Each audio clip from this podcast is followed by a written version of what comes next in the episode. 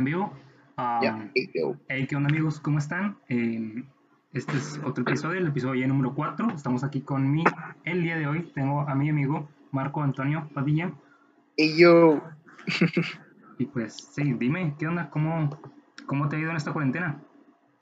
Pues bien, eh, bueno, la verdad no, no, no nada bien, me, me desespera, este, no puedo ir al cine bastante. Es, bueno, no es, no es, como que digas algo así, oh, qué tragedia, ¿verdad? Pero yo me, la vivo en el cine y ahorita que no puedo ir a, ver una nueva película, es como que ah, me, desespero un poco, la verdad. Pero fuera de eso, no me ha ido tan mal. Eh, alcancé a ahorrar dinero. cambié mi closet, que ya me hacía falta. Siempre con las mismas tres playeras y era como que ya basta. Yo sigo con ese problema todavía.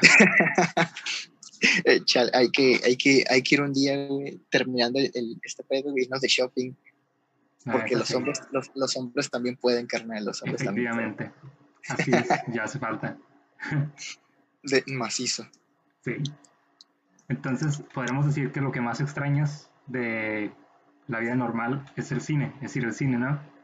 Bastante. Extraño mucho salir a ver una película, ya sabes, aunque no sea una película, un estreno que he estado esperando, pero extraño bastante ir así de que, ok, no sé qué película está en el cine, checar y decir, mmm, o sea, está a ver qué tal está, y ya entras y dices, oye, me, muchas veces vas con, puede ser el factor de que vayas con, con, bajas expectativas y digas, oh, me gustó bastante, o también está, está el factor de que al no ser un género del que tú esperes mucho, igual te, te resulte algo impactante.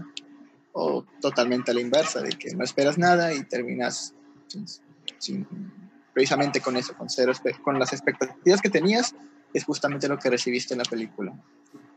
Y es, es feo, pero es entretenido de repente ir a ver una película de la que no sabes nada, absolutamente nada. Sí, la experiencia es muy, es muy especial, ¿no? Porque, o sea, tienes cuando esperas una película y has visto los trailers y sabes un poco de qué va, pues tienes una expectativa, pero cuando de repente solo llegas al cine y dices, voy a ver esa, es, un, es, una, es, es realmente una intriga natural y real. De, de, hecho, sí, de hecho, sí, me acuerdo que hace como. Fue en enero del año pasado. Fui a ver una película que se llama Alice y no tenía ni idea de, qué, de la trama, ni del género, ni absolutamente nada. Y entonces de la, pues resulta que esta es una película de terror. Y así de, ok, vamos a ver de qué trata. Y de hecho me acuerdo que empezó con una premisa muy interesante, de la cual no hubo absolutamente nada de desarrollo. O sea, era una casa como de un ex, ex soldado nazi y tenía una, si no mal recuerdo, una como cruz. Ups, ups. Creía haber desactivado notificaciones. ups, ups. Suele pasar a veces. Ok, voy a cambiar de cámara un momento para solucionar eso. ¿Qué problema? Ahí está. Ahí está. Hold on, la menda. Ahí está. Ahí está. Hemos vuelto a la normalidad.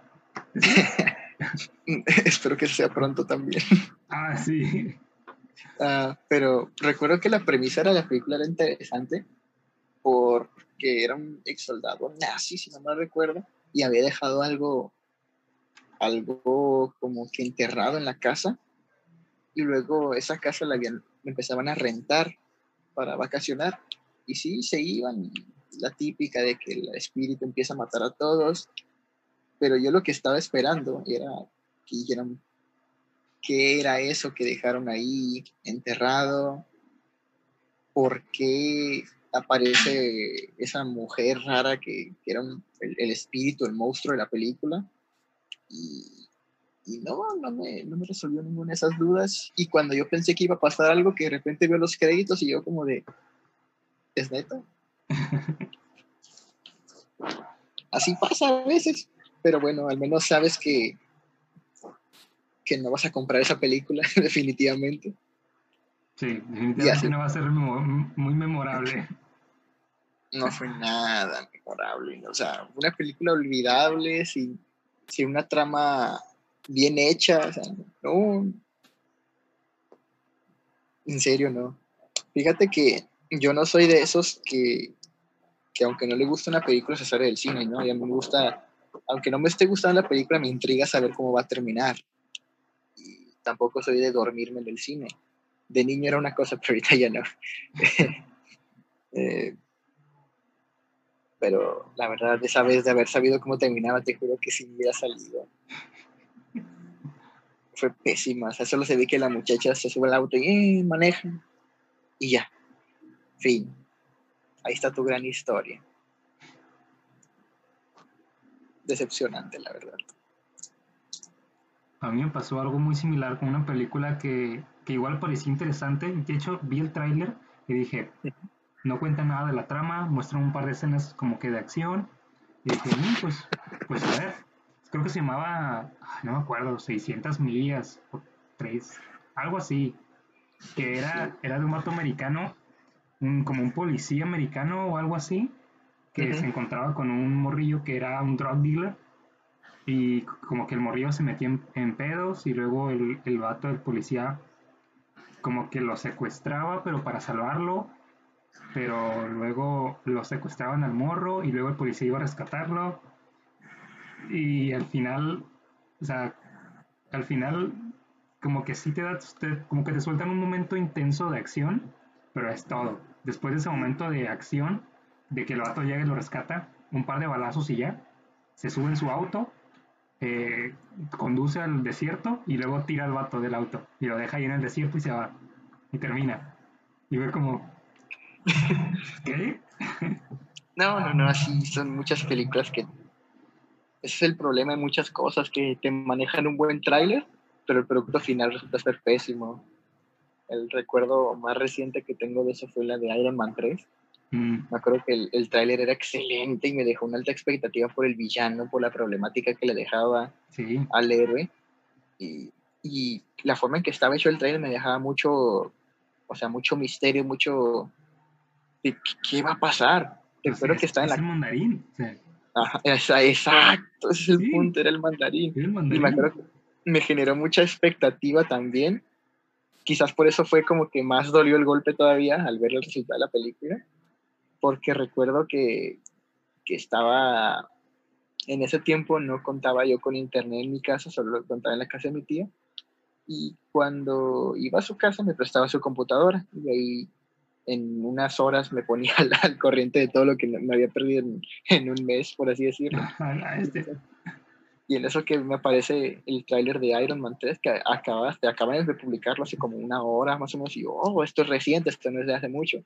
Y cuando lo veo me quedé, ay, me acuerdo que corrí con la computadora a enseñarle el tráiler a mi mamá. Y sí, estuvo, me quedé como esperando a ver qué, qué, qué iba a ser, lo que iba a pasar. Porque el mandarín, como, como acabas de mencionar, era es el villano casi, casi por decirlo, por excelencia de Iron Man. Y al final, y de hecho, y aparte tenía un muy buen actor que es Ben Kingsley. Tenía un, excelente casting, un excelente villano, y la trama se interesante, y al final, pues, nos dieron lo que es Iron Man 3. Sí, Iron Man 3. La, la, la muy probable que sea la peor película del universo cinematográfico de Marvel. muy probable. Claro que depende de varios factores, ¿no? Porque, por ejemplo, le pregunté a un amigo una vez y me dijo que de las que más le había gustado era la de Capitana Marvel y yo así de, ¿en serio? ¿En serio? Y, me dice, sí, me gustó por esto, por esto, y me, dio sus, sus razones y le digo, ah, ok, está bien. Me dice, ¿y a ti? Y a mí la verdad no me gustó. ¿Pero por qué? Y igual le di mis razones. Y, por ejemplo, para él, la de Capitana Marvel está en el top 10, creo que está top 5 para mí está en el top 3, pero de las peores. O sea, a la inverso. A la inversa, exacto. No. Por ejemplo, la que consideraría peor es la de Iron Man 3, por más que nada por el factor de la expectativa que creó. Porque tenía un pues, potencial. Exacto, tenía mucho potencial, y generó mucha expectativa, tenía todos los ingredientes para ser una excelente película y al final fue como que ir en picada conforme avanzaba la película. Total.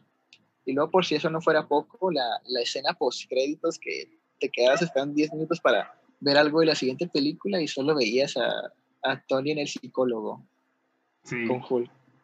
Ya. Like, ¿really? ¿Really? Sí.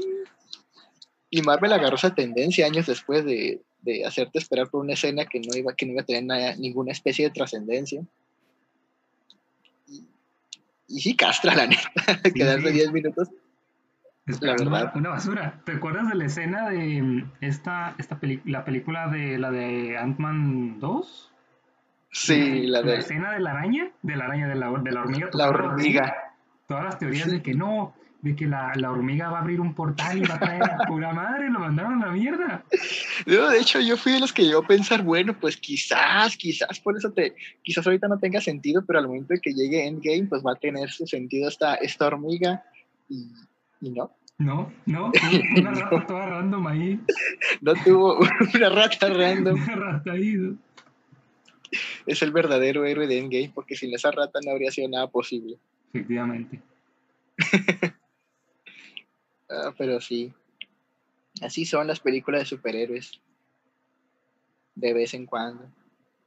Una vez este, que te generas expectativas, esperas que todas sean así y nunca falta la que te vaya a llegar a decepcionar. Sí, alguna tiene que pegar bajo. Pero hay unas que pegan más bajo de lo normal, Sí, como, no sé, no es de mi, no, o sea, no, no viví yo en esa época cuando, no estaba vivo cuando salió esa película, pero la de Batman y Robin es una, es una batipatada en, sí, ya sabes dónde. es un Es insulto. horrible. Es, es horrible en todos los sentidos. O sea, te juro que hace unos, hace como un año igual, vi la película de Batman Ninja, una película animada, Mm, y un amigo me dijo, ¿qué tal te pareció? Y, y mi reacción fue decirle, esta película es lo peor que le ha pasado a Batman desde George Clooney. o sea, fue... Igual la película es muy mala, la de Batman Ninja. Pero no sabría decirte si es peor Batman Ninja o Batman y Robin. Porque las dos son muy malas. La saga de Batman Forever. Mm. Oh, esa película. De hecho, no sabes cómo an- anhelo ver una, una de- interpretación decente de, del acertijo de Riddler en una película de, de Batman que saque a ver su la- que saquen una película a ver su lado detective, no solo el, el héroe que el, el vigilante, pero a mí me gustaría ver esa parte del detective en alguna película. Y este y el personaje ideal para sacar eso es The Riddler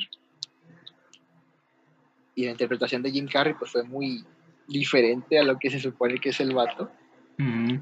y pues eh, es lo que hay pero supuestamente tengo entendido que ya ya este tienen a un actor para la siguiente película que supone que va a salir con Robert Pattinson como Batman Sí, supuestamente ya tienen a, a- a la- a un actor como Riddler y a un actor como el pingüino. Y pues solo falta ver, falta ver cómo termina siendo el producto final, porque ahorita, pues por los motivos de la contingencia, de, de este bendito COVID-19, pues no se puede hacer nada. Se detuvieron grabaciones, no solo de esas, sino de muchas películas y series. se ha detenido el cine bien cañón. horrible. De hecho, muchas productoras optaron por sus películas, en vez de estrenarlas en el cine, mandarlas directamente a DVD. Ahorita recuerdo el caso de la película de Trolls, Mm, una sí. película animada. Esa la conozco pues porque a mi hermana le gusta mucho. Y le dije que cuando vimos el tráiler, le dije que cuando saliera le iba a llevar a verla. Y luego que de repente vemos que ya estaba en... le dije. Lo mismo pasó con la película de Scooby-Doo, que iba a salir animada Ah, sí, la que animada. salía, igual fue el estreno directo a DVD. Y De pues esas- tampoco. De esas veces que, que sale primero en DVD que pirata, ¿no? De hecho, sí, se le se adelanta al original la piratería, eso es un, gran avance. Igual la piratería es un caso terrible por... Me acuerdo que de niño me estafaron vendiéndome una película pirata de Buscando a Nemo 2, que era, era del año como de 2007, 2006. Y yo dije, wow, ¿cómo es que no me enteré de esto? Pues fui a comprarla. Fui a comprarla y, sí, la puse y la primera, ok, todo bien, pues buscando a Nemo. Luego cuando empieza la segunda era una animación de peces que nada tenía que ver con Nemo, donde salía un pulpo malo. neta, son recuerdos traumáticos porque la animación era horrible, la trama era horrible. Era, un asco de, trabajo, la neta.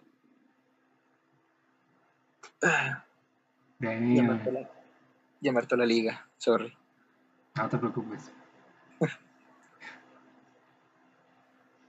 Fíjate que, que creo, pues creo que yo nunca he caído como en ese tipo de cosas. Sí recuerdo que antes me compraban películas así, pues en, en, el, sobre ruedas de que, ten, ahí está tu pinche película. Pero, pero tanto así como para, o sea, decir, a la madre, hay una, o sea, una película falsa, como creo, que no. De hecho, esto es, el igual a piratería es por mucho, también es uno de los casos que, por decir, alguna película, la que le hacen algún reboot o algún reinicio, le dicen la, la 2 o la 3, porque recuerdo mucho cuando salió Amazing Spider-Man, que es la única película que no, que no pude ir a ver al cine de Spider-Man y, lo, llevo aquí clavada. no, no pude ir a verla. Este, cuando la iba pasando por los redes, me acuerdo que vi a un tipo que tenemos la Spider-Man 4. Y yo, Spider-Man 4, esa madre no existe. Sí, carnal, es la que está en el cine ahorita. Y yo, esa no es la 4, carnal. No, que sí, que. y se aferraban y, y, ahí me ves discutiendo con un vendedor. Con un pirata No, carnal, que yo estoy muy metido en esto yo, yo sé lo que, lo que te digo, esta es la cuarta película, y, y nomás que cambiaron al actor, que porque ya no quiso hacer las películas, y bueno, eso sí es cierto, ya no quiso hacer las películas, pero no es la cuarta, es un reinicio, como, no, carnal, es la cuatro, ya, total. Estuve como Es la cuatro, pero en un universo alterno donde el Spider-Man no existía y ahora sí, porque te cuentan el origen otra vez. Exacto, es, es, es un precisamente es un reboot, que en el, cine es un término para reiniciar la saga. Pero bueno, es que son dos términos, reboot y, remake. Cada uno, remake es hacerlo igual con, con este... Con tecnología más avanzada. por así decirlo. Para hacer una nueva versión de la película que ya estás acostumbrado y el reboot es reiniciar la saga y tomarte ciertas libertades, como por ejemplo en la, en la trilogía original de Spider-Man no metieron el tema de los padres, de sus padres biológicos, y en esta saga de Amazing sí están metiendo todo ese rollo. Sí. Están metiendo más elementos del, del universo específicamente de Spider-Man. Esa es, esa es la, la, diferencia, más o menos. Eran esos dos términos, no recuerdo exactamente bien la, la definición de cada uno, pero una, una de esas dos es la que encaja. Sí, el remake, el remake es como bueno, de, hecho son tres, ¿no? Es el remaster, el, ah, el remake y el, y el reboot. El reboot es pues todo lo, todo lo anterior a la basura y hacemos todo otra vez. El, el remake es, vamos a hacer una versión distinta, una versión parecida. Y el, y el, y el remaster es lo mismo, pero mejor calidad, con, mejor efecto, mejores efectos y calidad. Exacto.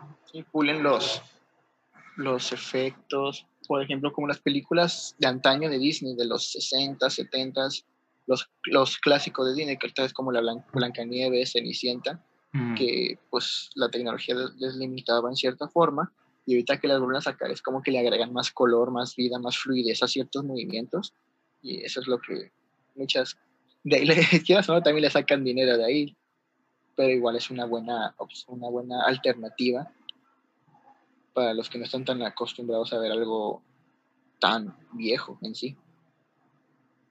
Sí, porque hay, hay películas donde los efectos sí envejecen bastante, pero hay otras que no. Hay, hay películas que me impresiona cómo cómo a, pesar del pasar de los años se sigue viendo bonito el, el, efecto especial. Y luego recuerdas el año que es, es como que bestia. Tantos años han pasado esta película y aún se sigue viendo bien. El, dentro de lo que es el mundo del cine todavía se ve creíble. Y es lo que, eh, la película que en la cual me causa muchos efectos es Jurassic Park. Ah, que tiene la, la, primera, que tiene unos efectos impecables.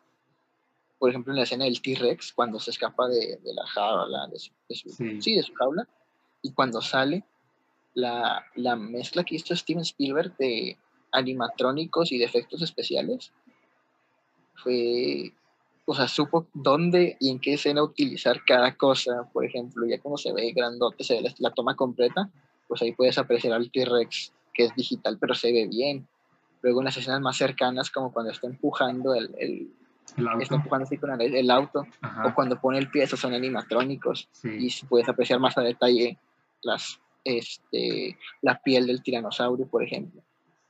Y te digo, el, el vato supo hacerlo exactamente en qué momento poner, ok, en esta parte CGI, en esta parte un animatrónico, y eso se me hace algo, algo innovador y es que incluso fuera adelantado a su tiempo lo que hizo Spielberg. Se me hizo impresionante eso, la verdad. Sí, supo manejar muy bien los elementos y hasta el día de hoy esa película la ves y, o sea, sí es relativamente viejita, pero se sigue conservando bastante bien. Sí, impresiona. La verdad, que es de las que más me impresiona en cuanto a ese término de efectos especiales. Hay otras, como las, las, las primeras de Alien, también siento que se siguen viendo. Alien de Billy Scott. Ajá. Oh, sí. Eh, no he tenido la oportunidad de verlas tal cual porque no las he conseguido, pero igual sí, sí sé que tiene muy buenos efectos. He visto este que tiene, he visto como clips, como partes, y he visto que tiene muy buenos efectos y la verdad sí me interesa bastante ver la, la, la saga, o, o, al menos la primera, que es la, que causa ese como impacto, ¿no? Sí. Es muy interesante verla porque pues es, es una película, esa sí está, esa ya, ya, tiene sus años, y es muy interesante ver cómo la gente veía el futuro. O sea, veían las naves espaciales con un chingo de botones y con pantallas que, o sea, sin software, una pantalla negra y líneas. Y es de que, o sea, te deja ver cómo no podemos realmente ver el futuro. O sea, tenemos la idea de, sí, viaje espacial, pero ¿cómo? ¿Cómo sería la nave? No tenemos ni idea. Entonces, me, me, agrada eso porque a nosotros las películas que vemos del espacio actualmente con pantallas digitales y hologramas, muy seguramente en el futuro no nada de eso exista y sea algo totalmente diferente. Exacto. Porque, por ejemplo, tal como mencionas eso de, de las naves espaciales y el viaje en el, eh, quiero meter el tema del viaje en el tiempo, como la, la trilogía de Back to the Future, de Volver al Futuro, cómo nos, cómo nos veían en el año 2015, con, con ropa autoajustable, con secado, la, la moda de, de, ese año, era súper raro todo el, ya había patinetas voladoras, autos que vuelan, todo eso, ¿cómo se imaginaban en, en el 85, 88? Recuerdo más o menos. Más o menos, sí, de los 80 ¿Cómo se imaginaban que iba a ser en esas épocas y mira ahorita en el 2020? Estamos encerrados en una pandemia. no podemos salir. No podemos salir. Digo, ahorita, si tuviéramos al doctor Emmett Brown, ya había encontrado una cura, ¿no? Pero desgraciadamente es un personaje ficticio y nos toca quedarnos encerrados. Ay, no. Cosas de la vida. Sí, ¿qué se le puede hacer? E igual la interpretación de la máquina del tiempo. Muchas veces lo ven como un portal, como un DeLorean, como una silla en un cuartito. Son conceptos que tenemos una idea, pero la forma es lo que lo caracteriza. Exacto. Luego también cada quien este, se inventa sus reglas del, viaje al futuro, porque, pues, ejemplo, la película de precisamente de Volver al Futuro, te dice que no interactúes con tus propias versiones del pasado o del, o del futuro. Y sin embargo, si cambias un, un, evento en la, en la línea temporal en el pasado, afecta y crea una tangente diferente en el futuro. Luego, en Dark, la serie, dicen que no solo el pasado influye en el futuro, sino que también el, el, el futuro influye en el pasado. Ese, ese, ese detalle me gustó bastante cuando, cuando, lo dijeron. Yo me acuerdo cuando estaba viendo la serie me quedé. Así está, literal, fue mi reacción. Sí, sí. Fue como que, oh, Dios santo. Entonces, fue como que, vaya, ¿quién lo diría? Y, y otro ejemplo, el ejemplo más complicado que recuerdo es el de el de la película de Endgame, cuando Hulk explica sí. que ese pasado se vuelve su futuro y aunque hagas algo en este pasado, no influye nada en este presente, que es el, que es el futuro. Y me quedé como, me acuerdo la primera vez que la vi, me quedé así como de que, me quedé carburando un rato así pensando. Ya la segunda vez que la, que la vi fue como de que, ah, ok, ya entendí más o menos bien. Pero la primera vez sí me quedé así como que trabado, así. Y luego, y luego lo explica otra vez la de, ¿cómo, cómo se llama en español? De, de Ancient One. ¿Ancient One? Sí, la, la, la, la, la maga cuando el Hulk va por la gema. Sí, que ella dice, oh. no, pero es que si la tomas, se crea esta línea y esta línea se jode porque ya no existe la, la gema. Y le dice, no, pero la regresamos en el momento y es de que, what the fuck. O sea, como quien dice, rompe sus propias reglas esa película, sus propias reglas de lógica. Pero te digo, cine de superhéroes. Cine de superhéroes.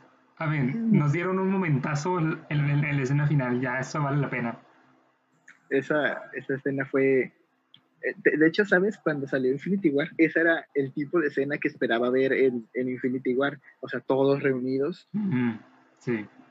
De hecho, me acuerdo que en mis más locas fantasías de fan en aquel entonces, me imaginaba. Eh, hay una escena en la, segunda película de Avengers, en Age of Ultron, donde Tony tiene la visión de cómo están todos los Avengers muertos y las tropas de, de Thanos van llegando hacia la Tierra. Me imaginé que iba a ser algo en cierta forma así, solo que los guardianes de la galaxia iban a estar como que defendiendo el perímetro de la Tierra para evitar el, el ataque de Thanos los Vengadores iban a estar en ciertos puntos divididos para pelear contra, los, contra las fuerzas que se alcanzaran a, infiltrar. Y los Defenders, o sea, ya estaba metiendo demasiado yo de mi, de mi mente. Dije, ah, ¿qué tal incluyen los Defenders? Están protegiendo a nivel callejero, como evacuando a la gente y ese tipo de cosas. Y dije, y eso fue lo que imaginé y dije, ah, estaría perrón. Pero pues al final de cuentas la, escena llegó hasta, hasta la de Endgame y la verdad me, me dejó muy satisfecho la verdad, el, producto final del momento cuando todos están juntos. Recuerdo que la piel se me hizo, hizo así, se me enchinó la piel, porque hay muchos están así de que, ah, qué ridículo, y yo la verdad, me vale, la verdad, yo sí la disfruté así, un, chingo así. Pues viejo, es que es, es, un universo que construyeron por años. Y sí, es una, son las cosas que he seguido desde toda mi vida, y, me, y todavía recuerdo cuando mis padres me llevaron a ver la primera de Iron Man, yo quedé así como que, oh, un, hombre máquina, qué fregón, qué genial, qué genial. Así todo de, de chiquito. Vi cómo fueron construyendo poco a poco este universo y pues, como quien dice, se puede decir que crecí con las películas y pues, por eso, sí, más que nada, por eso significan mucho para mí esta, estas películas. Sí, porque crecieron contigo, tú creciste con ellas, o sea, tú viste cómo empezó y ahora que está llegando a su punto más fuerte dices, wow, viejo. O sea, 10 años atrás nadie hubiera pensado que esto era posible. Exacto, igual, nadie se hubiera imaginado. De hecho, hasta jugaron con la idea de, jugaron con esa idea en una escena, en la primera escena post de la película de Iron Man. Jugaron simplemente con esa idea como una, ah, ¿qué tal si pasara esto? Solo para emocionar a los fans, porque todavía no tenían la idea de que iba, de lo que se iba a convertir todo el boom de películas de superhéroes que iba a salir. Y resultó que sí tuvieron el éxito que tenían. Les fue bien. De hecho, la película de Iron Man fue como la, la última opción. De Marvel tenía Marvel, ¿no? Marvel Studios para... porque estaban casi casi en la quiebra. Si, si, Iron Man, si la primera de Iron Man no hubiera tenido éxito, eh, Marvel ahorita no, habría nada de Marvel, estarían en quiebra básicamente. Sí, todos, todos sus personajes y historias hubieran estado en, regados por todas partes. Sí. Digo, igual vendieron muchos derechos de personajes para intentar salir de la quiebra, pero aún así ni eso los, los estaba salvando. Y pues al final de cuentas tuvo éxito la película y de ahí salió el MCU. Que mucha gente critica. ¿Qué, qué, qué opinas tú de la gente? Como por ejemplo el director este, ¿cómo se llama? El director italiano que, que dijo que no le gustaban los superhéroes o algo así. El italiano. Oh, oh. Sí, es infamoso, pero se me ha caído el nombre. Sí, sí, sí, sí. Es el que dirigió la de The Irishman, ¿no? Sí, él, él. Ah, no, ah, se, llama espérame, espérame, espérame. Se, me, se, me, fue. Martin Scorsese, Martin, Scorsese. Sí, sí, sí, totalmente. Este, eh, sí, o sea, pues igual, como digo, cada quien tiene su punto de vista. Su, o sea, yo no puedo, en ningún momento puedo competir contra su visión porque de hecho, Martin Scorsese dirigió mi, mi, película favorita de todos los tiempos, que es El Lobo de Wall Street. O sea, él, él, dirige esa película y me encanta la visión que tiene él como cineasta, las cosas que, que hace. O sea, que él no es de esos que tiene miedo de, de, censurar sus películas porque, ay, ¿qué tal si no llega un público? No, él dice, el cine tiene que ir tal como, como debe ser, una, una cruda realidad. Porque es arte. Uh -huh, es, es su, su, arte, es lo que está haciendo, su forma de expresión. Y la verdad, digo, yo no puedo, en ningún momento puedo competir contra la creatividad y lo sí. que el hombre ha logrado es una leyenda es, viviente. Es, es, un hombre que se ha ganado su respeto. Y pues, cuántas películas, Taxi Driver, Goodfellas, El Lobo de Wall Street, The Irishman, todas unas películas impresionantes en, en, en calidad y contenido y en actuaciones también, la mayoría hechas por Robert De Niro. Uh -huh. Pero, pero la de Casino también, si no me equivoco, también es de Martin Scorsese. Sí.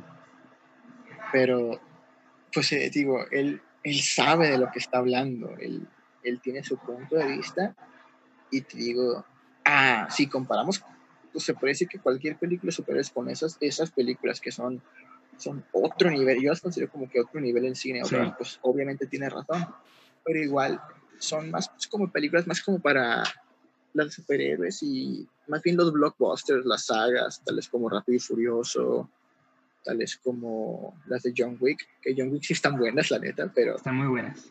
Muy buenas, la verdad, pero es más como de que sagas que están hechas para disfrutarse, no tanto como para, como para analizar el, el contenido que, que, tiene la película, el mensaje como enterrado que está dejando el director. Por ejemplo, igual una película que acontece es de Joker, que muchos dicen, es una película de superhéroes, y yo a mí con mi casa yo dije, no, este es, se me hace como que algo más allá de una película de superhéroes, porque una película de superhéroes normalmente se enfoca en el héroe, el villano, eh, la pelea, el conflicto, y salvan el día, la mayoría, en Infinity War no.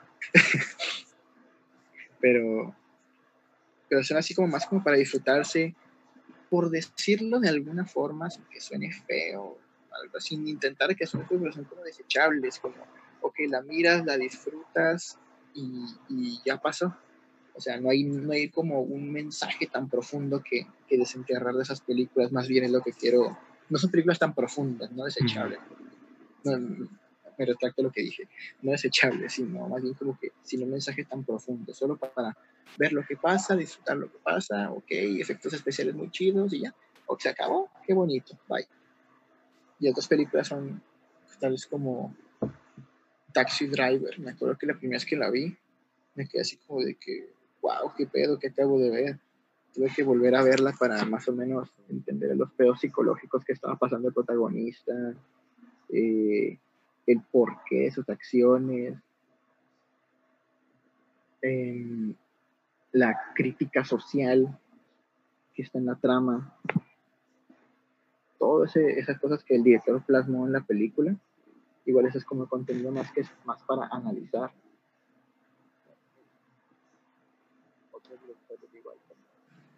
Sí.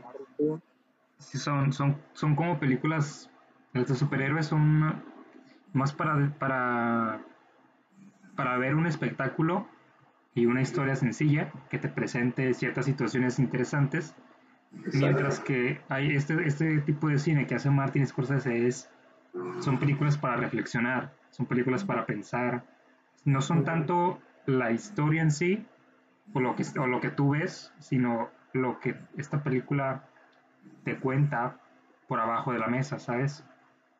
Exacto. Por ejemplo, eh, como te mencioné, mi película favorita es El Lobo de Wall Street, dirigida por, por Scorsese. Y, digamos, la película habla sobre Jordan Belfort, una persona que, que sí existió, que es un, estafador de Wall Street, uno de los más grandes estafadores de Wall Street, de hecho. Y su forma de, de cómo fue cambiando su forma de ser, sus pensamientos, a mí me, como que me, como que tome, o sea, traté de tomar lo bueno de la forma que tenía de expresarse él y trato de plasmar esa forma de expresarme cuando toca exponer, por ejemplo. Trato de, de, plasmar un poco de lo que vi de lo poco que he visto de Jordan Belfort, porque su forma de, de, hablar inspiraba a todos sus trabajadores, quieras o no, y sí. era su forma de, pues sí generaba más dinero y, y jalaba más gente pensar igual que él. Entonces, digo, yo trato de plasmar un poco lo bueno que tenía, que era como la, la actitud que tiene al momento de, de, hablar en, ante una multitud. Trato de plasmarlo en mí cuando tengo que hacer algo importante, un anuncio, eh, que, que en, la, en, la, primaria me dijeran, no, pues esto que hacer, resolver hacer la bandera. Y era muy tímido, muy así como... me daba, me daba miedo me acuerdo que en preparatoria me tocó ir a un concurso de Catrines y todos tenían que pasar a la tarima y agarrar el micrófono. Y yo lo primero que hice, o sea, todos así, buenas tardes, somos las personas tal y vamos a presentar estas somos el Catrín. Y yo lo primero que hice fue intentar prender la gente y grité, ¿cómo estás, Cecite? Y me todas las ¡Hey! Al final de cuentas no gané nada, pero prendí a la gente. Lograste crear un efecto, por mínimo que sea, es válido. Exacto, y tío, trato de plasmar eso, eso, lo positivo que tenía Jordan Belfort en mí, de, de plasmarlo un poco. Me, me, inspira bastante cuando, cuando sus discursos.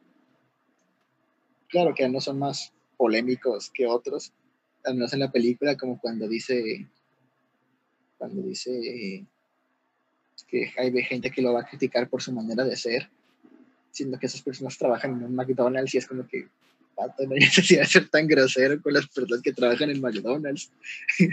es como que, señor, yo solo hago mi trabajo. es una manera fría de ver las cosas.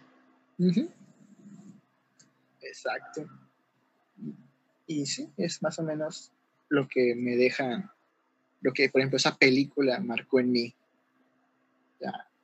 me, me, divierte mucho ver las situaciones en las que se mete por los excesos de alcohol y de drogas el vato. Me, o sea, eso no, no, no, lo tomo, trato de no tomarlo para mí, ¿verdad? Pero igual cuando lo veo, digo, o sea, lo veo, estoy viendo la película y por más veces que la vea digo, ah, no mames ese güey. Sí. me, da, me da risa su, una escena donde le da como una especie de parálisis. Está tratando de llegar a su carro y va manejando y, y según en su mente él manejó bien y luego se, se, recuerda cómo estuvo y, estaba chocando todo. Esa escena me, me, me, encanta. De hecho, toda la película me encanta. Y en tu caso, ¿cuál podrías decir que es una película que, que a ti te gusta, así que digas, oh, esta película me ha tenido algún impacto muy fuerte en mí? Mm. Mm, no lo sé. A ver. Hay, hay películas que me gustan mucho, tal vez no que hayan influenciado directamente en mi personalidad, uh -huh. pero sí, por ejemplo, en lo que hago. Eh, eh, por ejemplo, mmm, la película de, de, la de, de Dark Knight mm. eh, ha, ha, influenciado mucho en cómo escribo. Entonces, siempre trato de tener esa referencia para construir mis villanos, elaborarlos de manera mucho mejor eh, y, y, a la par que al, que al protagonista en sí. Entonces, uh -huh. películas de ese estilo me han, me han, influenciado mucho en lo que hago. Al escribir tu libro, ¿no? Sí. excelente. Ah, podría mencionar personal, algo que me haya cambiado. Uf, ah, no lo sé, demonios, es que son, es que hay muchas películas, hay, un, hay un montón. De hecho, ahorita que mencionas esto de The Dark Knight, la, la trilogía de Nolan es de las pocas películas de superhéroes que podría considerar que están a otro nivel. Lo que es la trilogía, lo que es la trilogía de Nolan, la del Joker,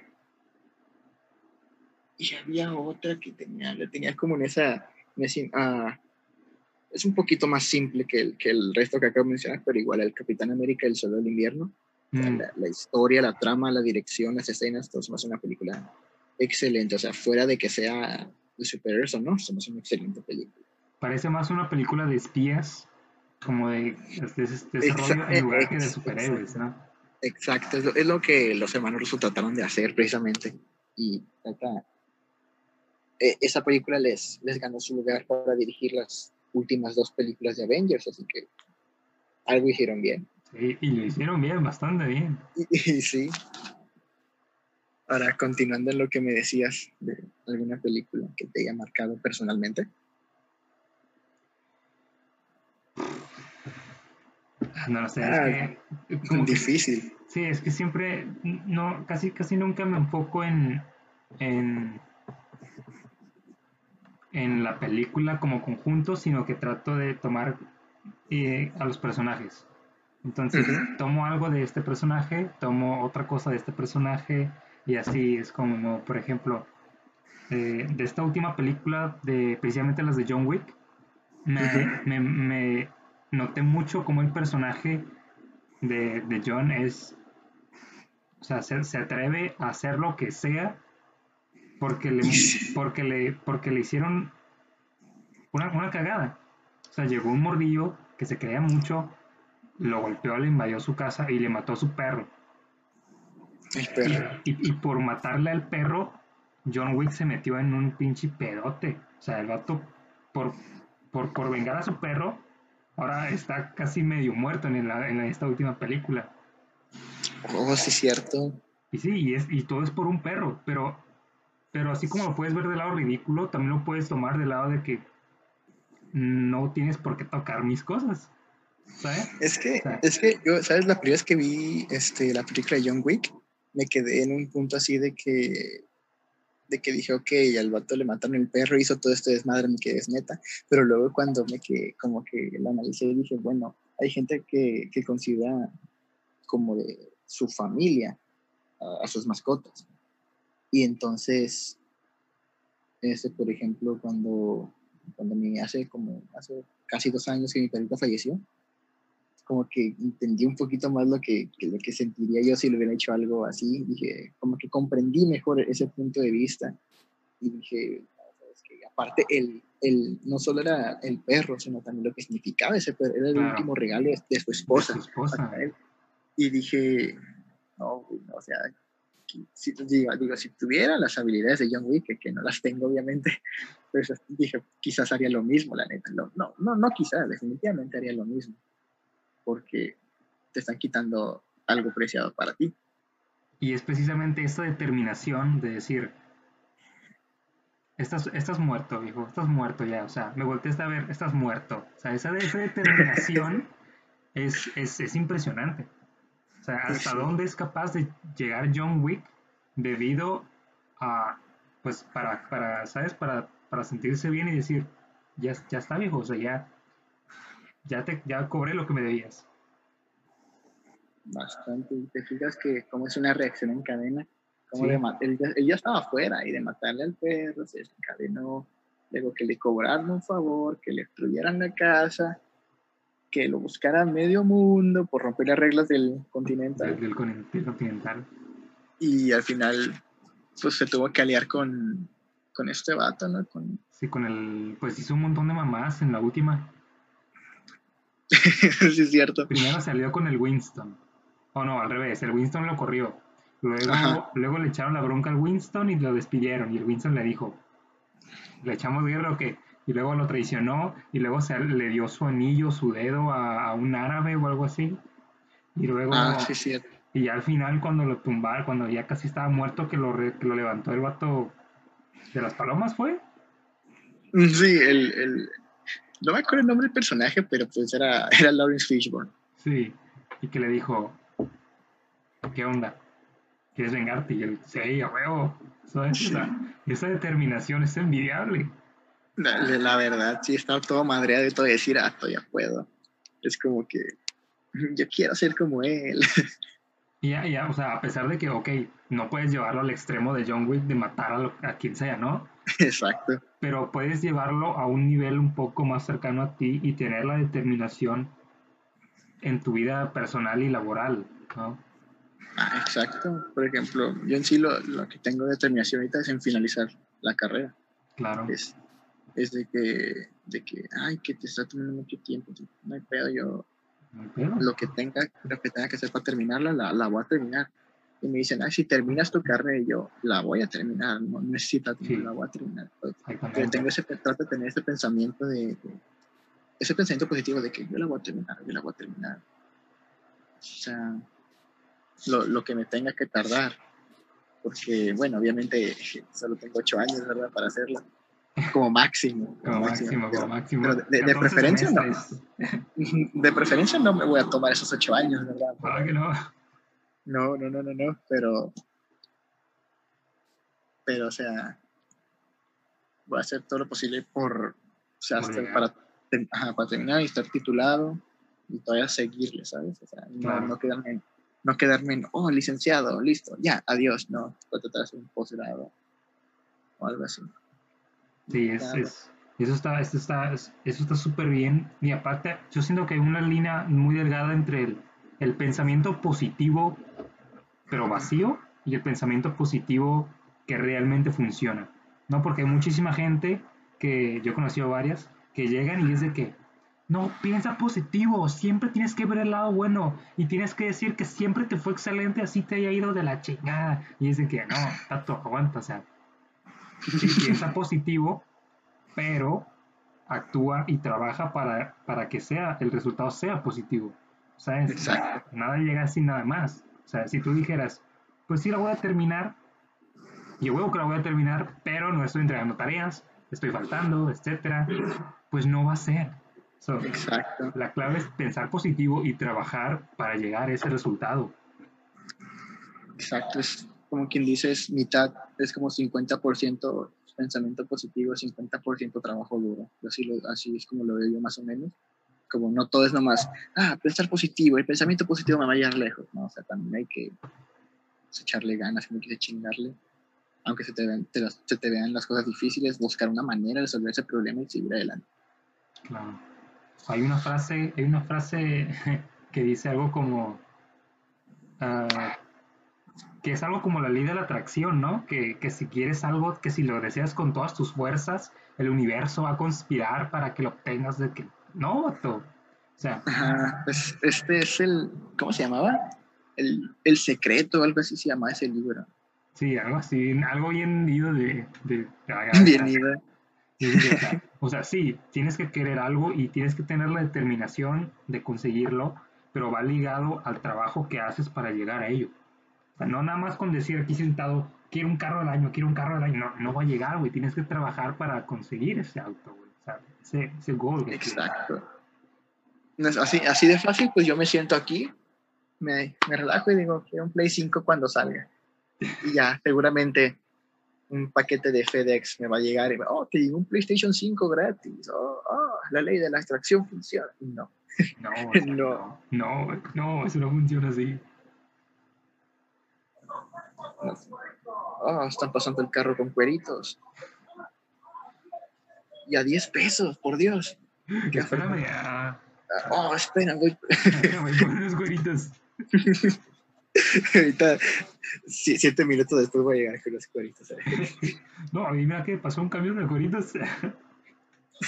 como como la, la, chica que estaba haciendo un stream y, y dejó, dejó las cosas ahí por ir por un elote. sí, yo lo haría, la neta, yo lo haría. Sí, es entendible, la verdad. Entonces, que, oh, aguanten, aguanten. Y me salgo 10 minutos y regreso con un elote. Es lo máximo. De hecho, sí. De hecho, sí, llegaría, ah, sí, todo está completo. Eso es algo también que extraño mucho de, de estar, de no estar en cuarentena, ¿sabes? Los elotes, o sea, eh, bueno, no los elotes en sí, sino, poder ir a, ir, a, ir, ir, a, ir, a, ir a comer, ir a beber algo. Esa libertad, ¿sabes? Esa, esa, esa como, exactamente, esa como libertad que, que no, la típica frase de que no lo valoraste cuando, no lo, quizás no lo valoraste suficiente cuando lo tenías. Ahorita es como cuando más lo deseas. Sí. Yo me quedé así de que no, yo sí lo valoraba. o sea, como por ejemplo, pues, la, vez que nos fuimos, este, el, el, negro, el Fer, Pedro, tú y yo al, al Nonis, eso estuvo con madre, O sea, porque eran, o sea, éramos poquitos, éramos así un círculo pequeñito, pero igual estábamos como que estamos conviviendo a gusto. Luego, las, por ejemplo, las cervezas que nos recomendaste, o estaban con, estaban con madres, güey. Y digo, así, estamos platicando de cualquier cosa, igual, así, dejar que fluyera la plática. Y al final de cuentas, pues la pasamos bien, ¿no? Se puso chido y, y ya, cada quien se fue para su casita. Bueno, ellos no, ellos tienen que entrar todavía, ¿verdad? Sí, ellos iban a entrar. ellos iban a entrar apenas. Pero, o sea, me refiero a que, pues, de que pasamos un, buen momento y ya, y, seguimos y a ver cuándo sea otro momento, ¿no? Otro momento así para, como quien dice, para salir por una reunión y es como que de repente, ¿qué dices? ah, estoy aburrido, ah, ya sé, voy a salir con mis amigos, vamos a ir a tal cosa y, como que, no sé si te ha pasado que de repente pues, ah, no, no se puede.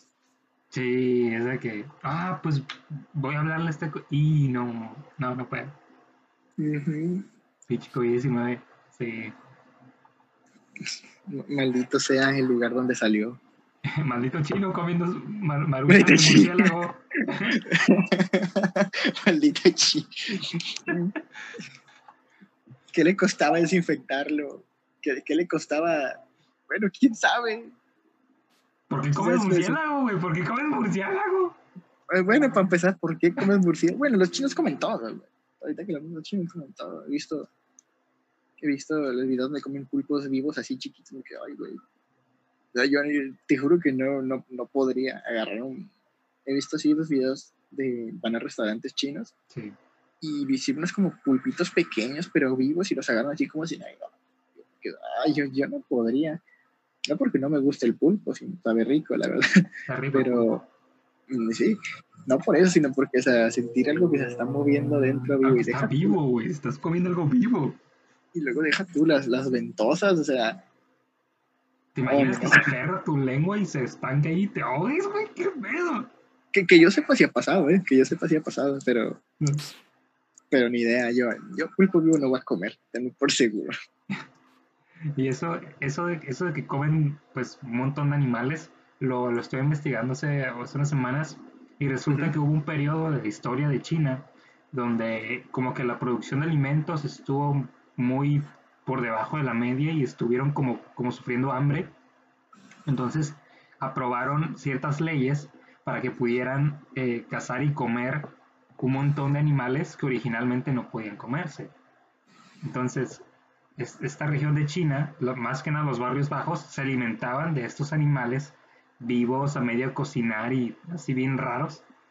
Y, como se quedó por muchos años, pues la cultura lo aceptó. Entonces, cuando, cuando ya China empezó a crecer y a estar en un estado bueno, pues el pueblo peleó porque se quedaran ese tipo de leyes. Y es por eso que existen los, los mercados chinos de de comida oh. exótica. Sí, o sea, quieras o no, es una muy grande diversidad de alimentos, las cuales tiene China, pero hay unos que sí de repente digo, ok, sería interesante probar esto, pero esto definitivamente no. Hay cosas que dices, quizás lo probaría, otros que dices, sí se me antojaría probarlo, otros que dices, definitivamente, no, esto se ve, al menos para mí no se ve apetecible, en algunos casos así. Por ejemplo, es que no se me antojaría nada, son los que ven así como caballitos de mar. Ah, sí. Sí, eso es como, los veo como que, ah, no sé por qué, pero imagino que están como salados, como, como, si, como si agarras una cuchara de sal y te la metieras así. así me imagino yo y digo, podría. Definitivamente Eso estaría, estaría bastante. Bueno, no quiero decir que estaría bastante interesante hacer como un challenge de probar un chingo de mierda en China. igual, sale un, ¿sabes? Igual nos da un nuevo virus, otro, y COVID-20. COVID-20. no, pues sí, sí es cierto, o sea, no. Por eso hay que hervir bien los alimentos, muchachos. sí, hay, que saber, hay que saber hervir. hay que saber hervir, porque no nomás es hierve y ya, no, hay que saber hervir. Hay que saber hervir. no, es, demás. Igual hay cosas de otros países que, o sea, como te digo, las culturas son muy diversas, muchas, muchas comidas que dices, sería interesante probar esto y cosas que, por ejemplo, que para, los para la, gente de China es normal, es normal. Para nosotros es como lo vemos y dijimos, ah, qué raro. Igual para nosotros, normalmente ves una, rata y dices, ah, es algo muy sucio. Y en, la India se tiene un templo, comen junto a las ratas y, sí. y es, es algo normal, es su cultura. Es algo cultural de ellos. Ajá, exacto, o sea, entonces es como te fijas como que la gastronomía, la, el asco y las cosas de la sociedad, todo es subjetivo en cierta forma. Sí, y sí, de hecho hace, hace poco estaba viendo un video eh, de un canal de YouTube que me gustó mucho que se llama Geography Now, que es, no sé si lo conoces, pues es de un vato que, que pues, ha viajado a distintos países y se encarga de informar de un, en un montón de, en un resumen de todo lo que es el país.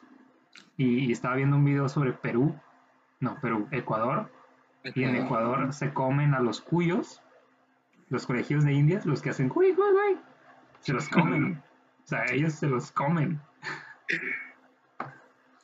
Los cuyitos. Los cuyitos, dijo, yo tuve uno. Y ya se las comen. ¿Y el vato los probó? Eh, no, no se vio, pero no lo dudo. Es que mi pregunta es, ¿sabrán bien? Bueno, no, no, no quiero saber si los cuyitos saben bien. No, lo sé, viejo, no lo sé. No pienso averiguarlo en un corto plazo.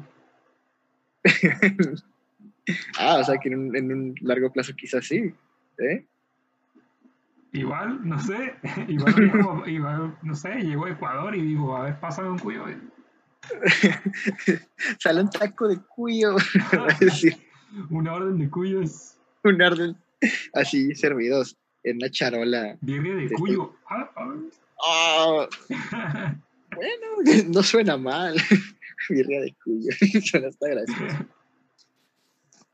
Enchiladas de cuyos. Oh, no puede ser. Ay, cuyito ahí envuelto. Brochetas de cuyo, cuyito ahí empalado. Ah, eso sí sería feo, ¿no? O sea, tener el cuerpo del cuyo empalado. Sí, es que hay cosas que sí las venden así, como los caballitos de mar, que digo, los caballitos de mar, los... Incluso hay unas que venden las, este, las ratas empaladas. Sí. Creo que una vez lo vi en Los Padrinos Mágicos y lo tomé de burla, pero luego cuando vi que... Ajá, que se lo toman como un postre, como, no como un postre, sino como unas comidas rápidas, es como que... Ah, igual las, el taco de tarántula que comen. Ah, sí, qué pedo. De, eso sí, definitivamente no, no, no podría ni acercarme. O sea, es como que... Es una tarántula, viejo, o sea, ¿qué vas a comer si es puro hueso, no? Supuestamente, te digo, supuestamente es es como, como un este exoesqueleto lo que tienen, ¿no? Creo. Sí. No estoy muy seguro, pero luego todos los vellitos que tienen, que obvio se le quitan, ¿no? Para poder comerlo, pero aún así es como que la veo así la forma que tiene la arañota y es muy desagradable. Es así tampoco, tampoco podría comerlo. Mejor no comer eso. Definitivamente pues aquí, de hecho aquí en el, al, como al sur del país o en el centro se, se comen los chapulines, ¿no? Los grillos, que los fríen y te los venden así en bolsas de que tú, todo tu chapulín. Y se los come la gente como botana y dice que a la bestia. Están buenos. ¿Los has probado? Sí, los he probado. Damn, yo tengo mucha curiosidad. Eh, ¿Saben como una especie como de carne seca? ¿Saben como, saben como cierto saborcillo a camarón? Es, yo, yo honestamente pensé que iba a estar pensé que iba a estar así como que muy desagradable y ya los probé y digo, no están tan malos. O sea, esperaba algo así como un sabor desagradable, así los que los probé y dije, quizás no los, no, no es como para que diga, ah, cómo se me antojan unos chapulines. Pero sí estaban, estaban decentes. Me creo que los probé así como unos 3, 4 años. se ponen sobre ruedas por aquí enfrente de mi casa. Ah, qué chido. Y este, pasando por ahí, había un señor con una carreta con varios este, dulces y botanas. Y entre esos tenía grillos. Y estaba, estaba, estaba ofreciendo. Mi papá dijo, ¿quieres probar? Y al principio como que, no, no el mismo señor, miren, pruebe, les doy la muestra gratis para que, para que vean cómo, cómo sabe. Mi papá agarró y lo dije, ¿sabes?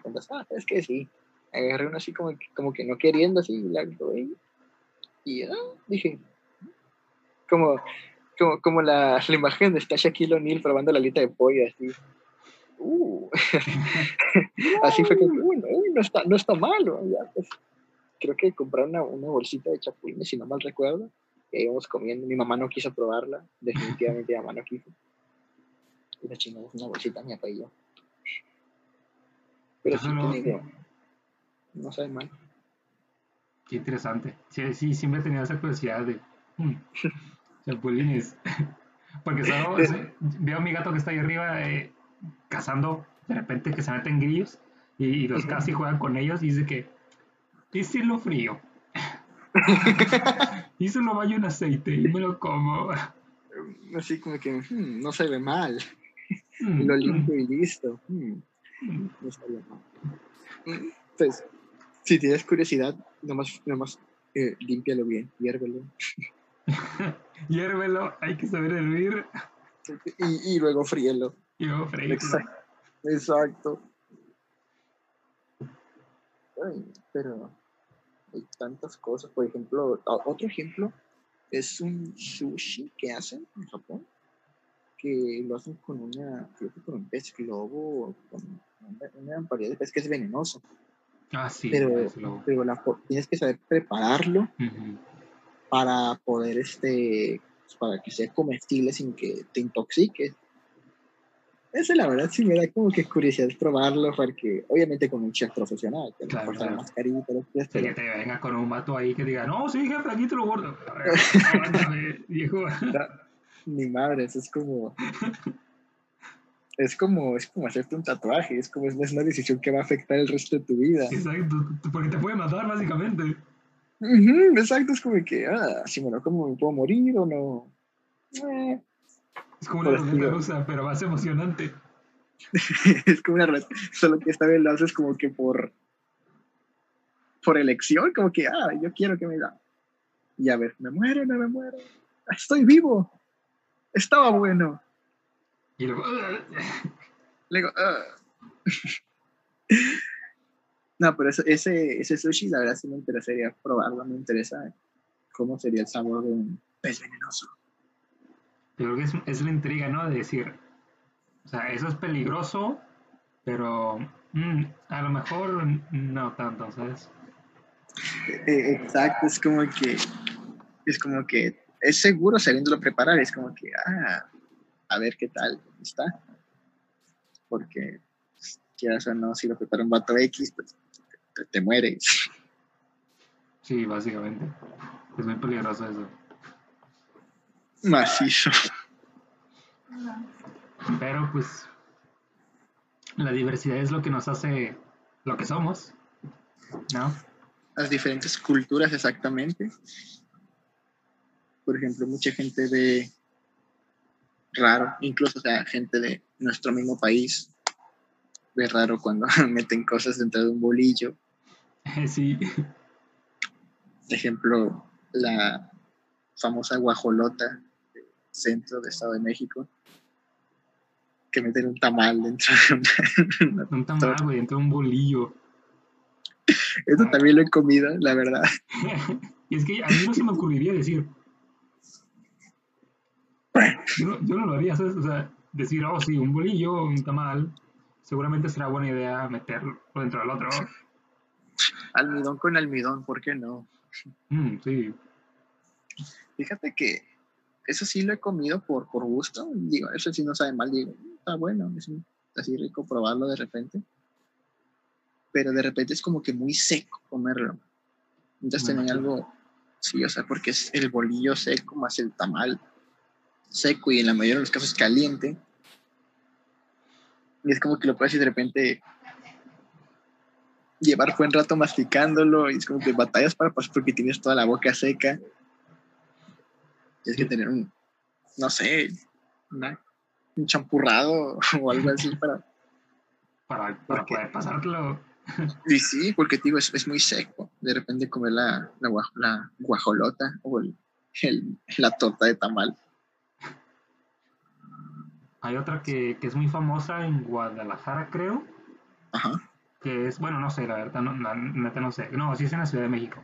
La, es la torta de chilaquil.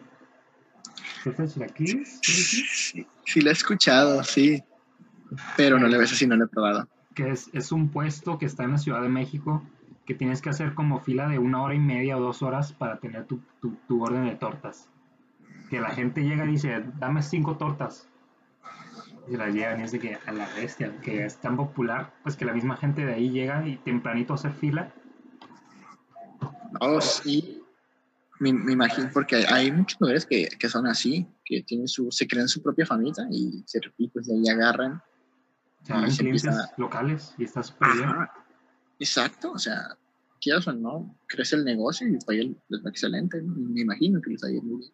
Con eso de que se forman temprano como unos tacos de carnitas, si no me equivoco, en Michoacán, que igual hacen horas de fila mm.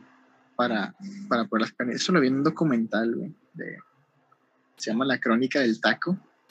Está, ah, está bien perrón, la neta, porque cómo te, lo, cómo te pintan los tacos de diferentes regiones. Y, por ejemplo, o sea, no van a poner todos los tacos de un lugar, ¿no? O sea, ponen, ponen el taco, te explican el taco y la región donde, donde se tiene entendido que son los mejores. Ajá. Y orgullosamente los de asada son de Tijuana. Tijuana, oh, yeah, O sea, sale Tijuana y te muestran algunas taquerías que tienen su, su clientela fuerte y su forma de preparar los tacos. Este, luego también igual de, de Asada, también mencionaron a, a Sonora, precisamente. Mm, sí. un saludo para Leila la foránea. Saludo para Leila, saludo para Leila. este, sí, me, me, acuerdo que mencionaron Sonora, mencionan también los tacos de Al Pastor, que son en el centro, creo que los, los fue el lugar donde pusieron. Mm. Los de carnitas de Michoacán, y los tacos de canasta, pero eso no recuerdo de qué región los habían este, puesto. Pero recuerdo que habían también hablado los tacos de canasta. Y la verdad, ese, ese documental hace que me, que me dé hambre, la verdad. O sea, te lo pintan muy bonito el taco y ves todas las variedades de tacos que hay. Y es como que más ahorita que... Que, estamos encerrados no vamos a salir. que es como que quieren tacos. Mm. Yo sé alguien que tenga un número de tacos a domicilio. ¿Aquí en Tijuana crees que hay algún puesto o restaurante que, que sea así cañón? ¿De tacos? Sí. Hay uno por acá cerca. Mm, ¿Te, ¿Te, acuerdas? Creo que estabas tú cuando fue lo de algo de unas, este, lo de las becas que nos hicieron limpiar cerca de un parque. ¿El parque Morelos? Eh, no, no, no, eso fue otra vez. Ah, no, no, no, sí, la siguiente vez que fuimos a limpiar un área deportiva o algo así. Ajá, esa vez, pues yo vivo por ahí, por ahí cerca. Sí, sí, sí. O sea, me queda, ya sabes, yo, yo, fui a pie, me quedo súper cerquita. Ajá.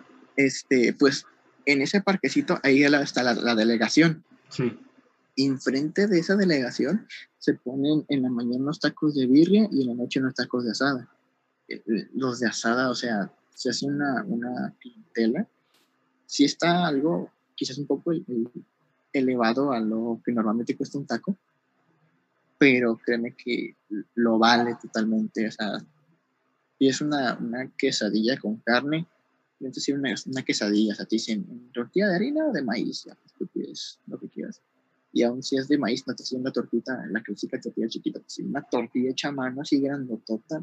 Y, y no creas que nomás así con queso y carne. O sea, echan bastante queso, bastante carne, esas que, que, que apenas se cierran. Sí. te la ponen muy, muy bien, este, muy bien servidas, la verdad. Y están súper deliciosos los tacos ahí, totalmente valen la pena, totalmente. Lo voy a, lo voy a recordar después, cuando saque este pedo, voy a pasar por ahí. Sí, hay que ir a esos tacos y llevar a los panas. Sí. Qué loco. Sí, estaría súper bien. Sería súper... Acá. Así que sí, estaría súper bien. Estaría súper bien. sí, porque ya, en cierta forma desespera estar, como quieras, aquí, encerrado. Sí. Yo al principio recuerdo que estaba así de que sí, genial, voy a leer un chingo, voy a escribir un chingo y no, no tengo con qué entretenerme. Pero ya, ¿cuánto llevamos? Llevamos cuatro meses cuatro meses. O sea, ya la atención empieza a decir, pues ya hice todo, ya hice todo lo que podía hacer. Al, al principio es como que, ah, hay pedo, voy a ver, tengo estas películas que me he visto, tengo los libros, tengo estos juegos, tengo, tengo música para escuchar, escuché todos los discos, ya vi todas las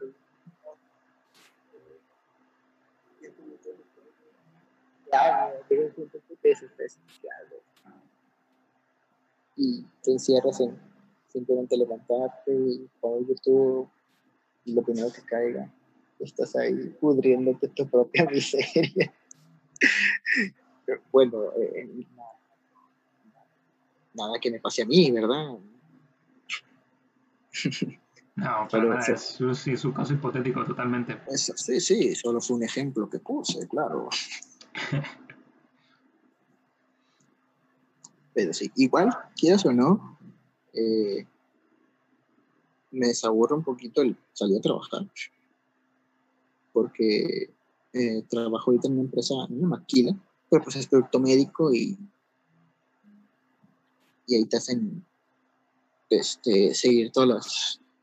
Igual que en todos los lugares, ¿no? Pero ahí son bastante estrictos con las normas de, de sanidad. Mm. Que igual estoy de acuerdo, así debería ser todos, pero quiero hacerlo como que digo, ah, pues al menos voy a salir, a, al menos salgo a, trabajar, o sea, salgo de mi casa unos tres días a trabajar. Y es lo que me, en cierta forma, como que me desaburre, como que digo, ah, voy a. De repente trato de amanecer con, con buena actitud y decir, ah, ya voy a salir y voy así a trabajar. Eh, y después al final del día voy todo, pero pues pero, pues al menos... Sí, tienes la experiencia, ¿no? De, moverte, aunque sea de un repetitivo, pero son dos lados diferentes. Eh, sí, exacto.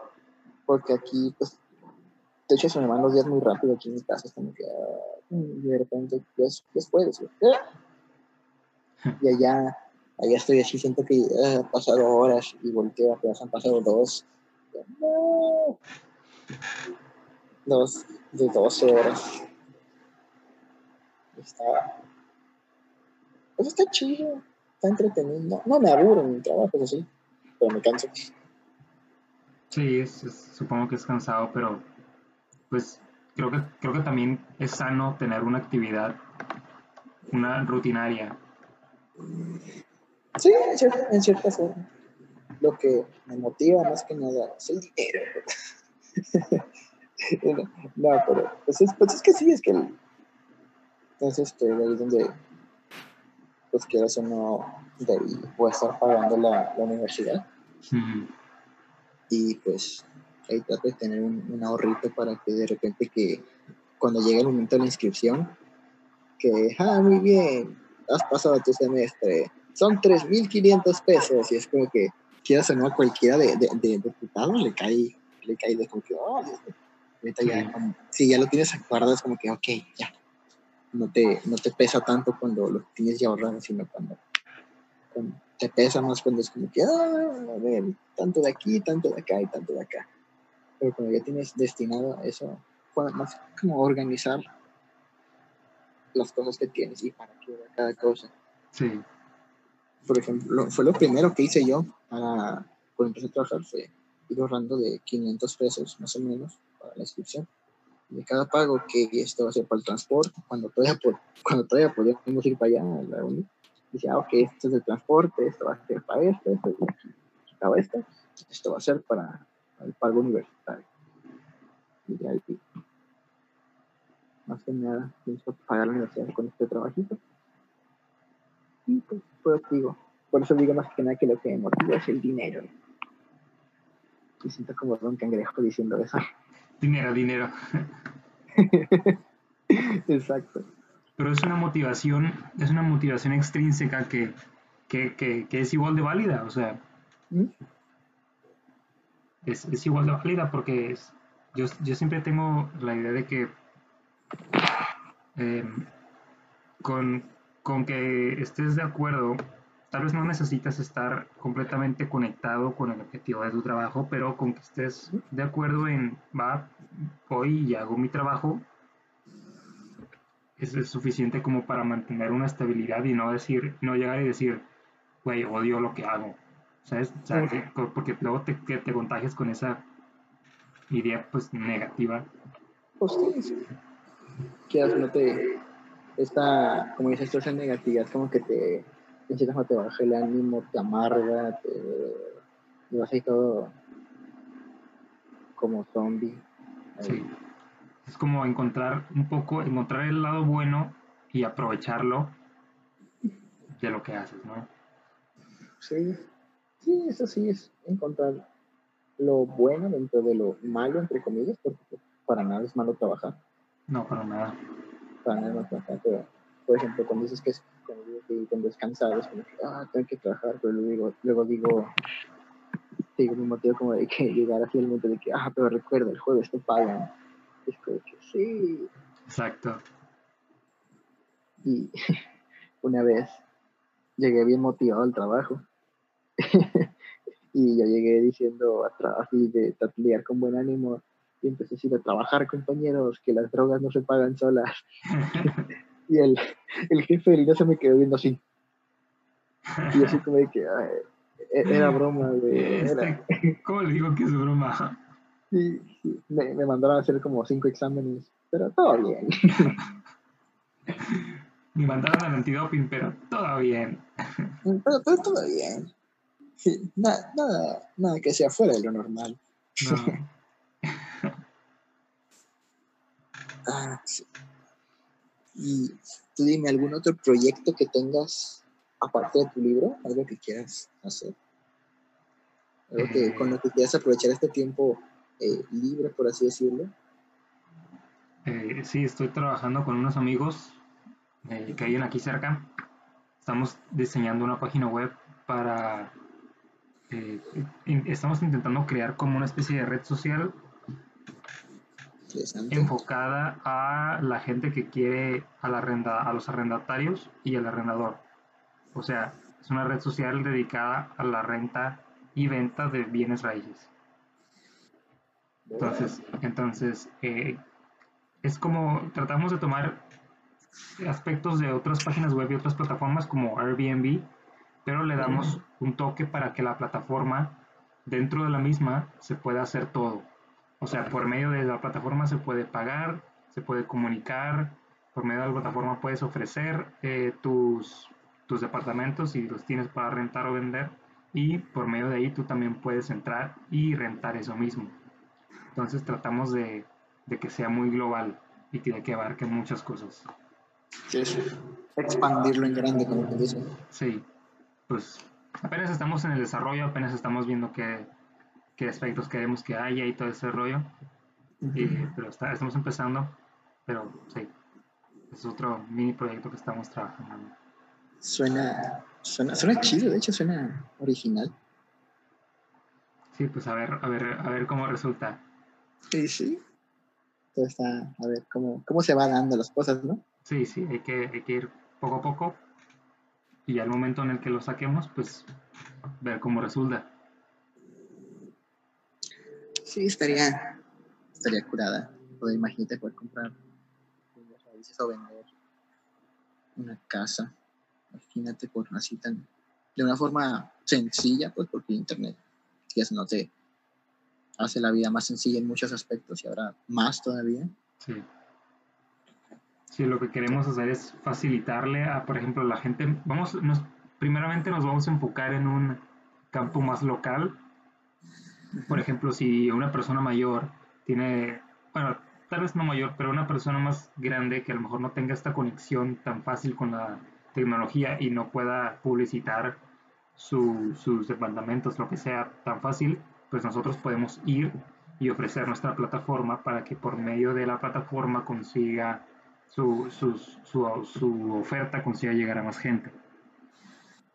Y que se queden dentro de la plataforma para que si yo le rento a él, yo por medio de su perfil en, en la plataforma esta, pueda contactarlo y pueda él y yo ver los registros de la, todo lo que pagué y cuándo y a qué hora.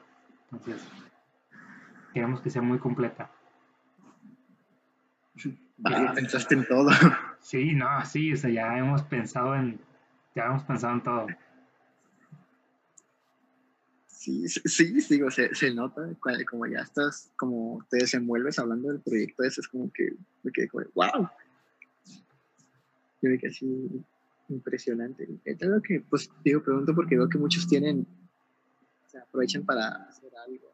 Por ejemplo, he visto que eh, lo que es el, el, Pacha está vendiendo galletas.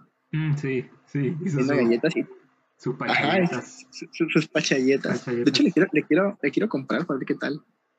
Y sirve que apoyas también. Si tú un amigo, este, y también le está siguiendo con su proyecto musical.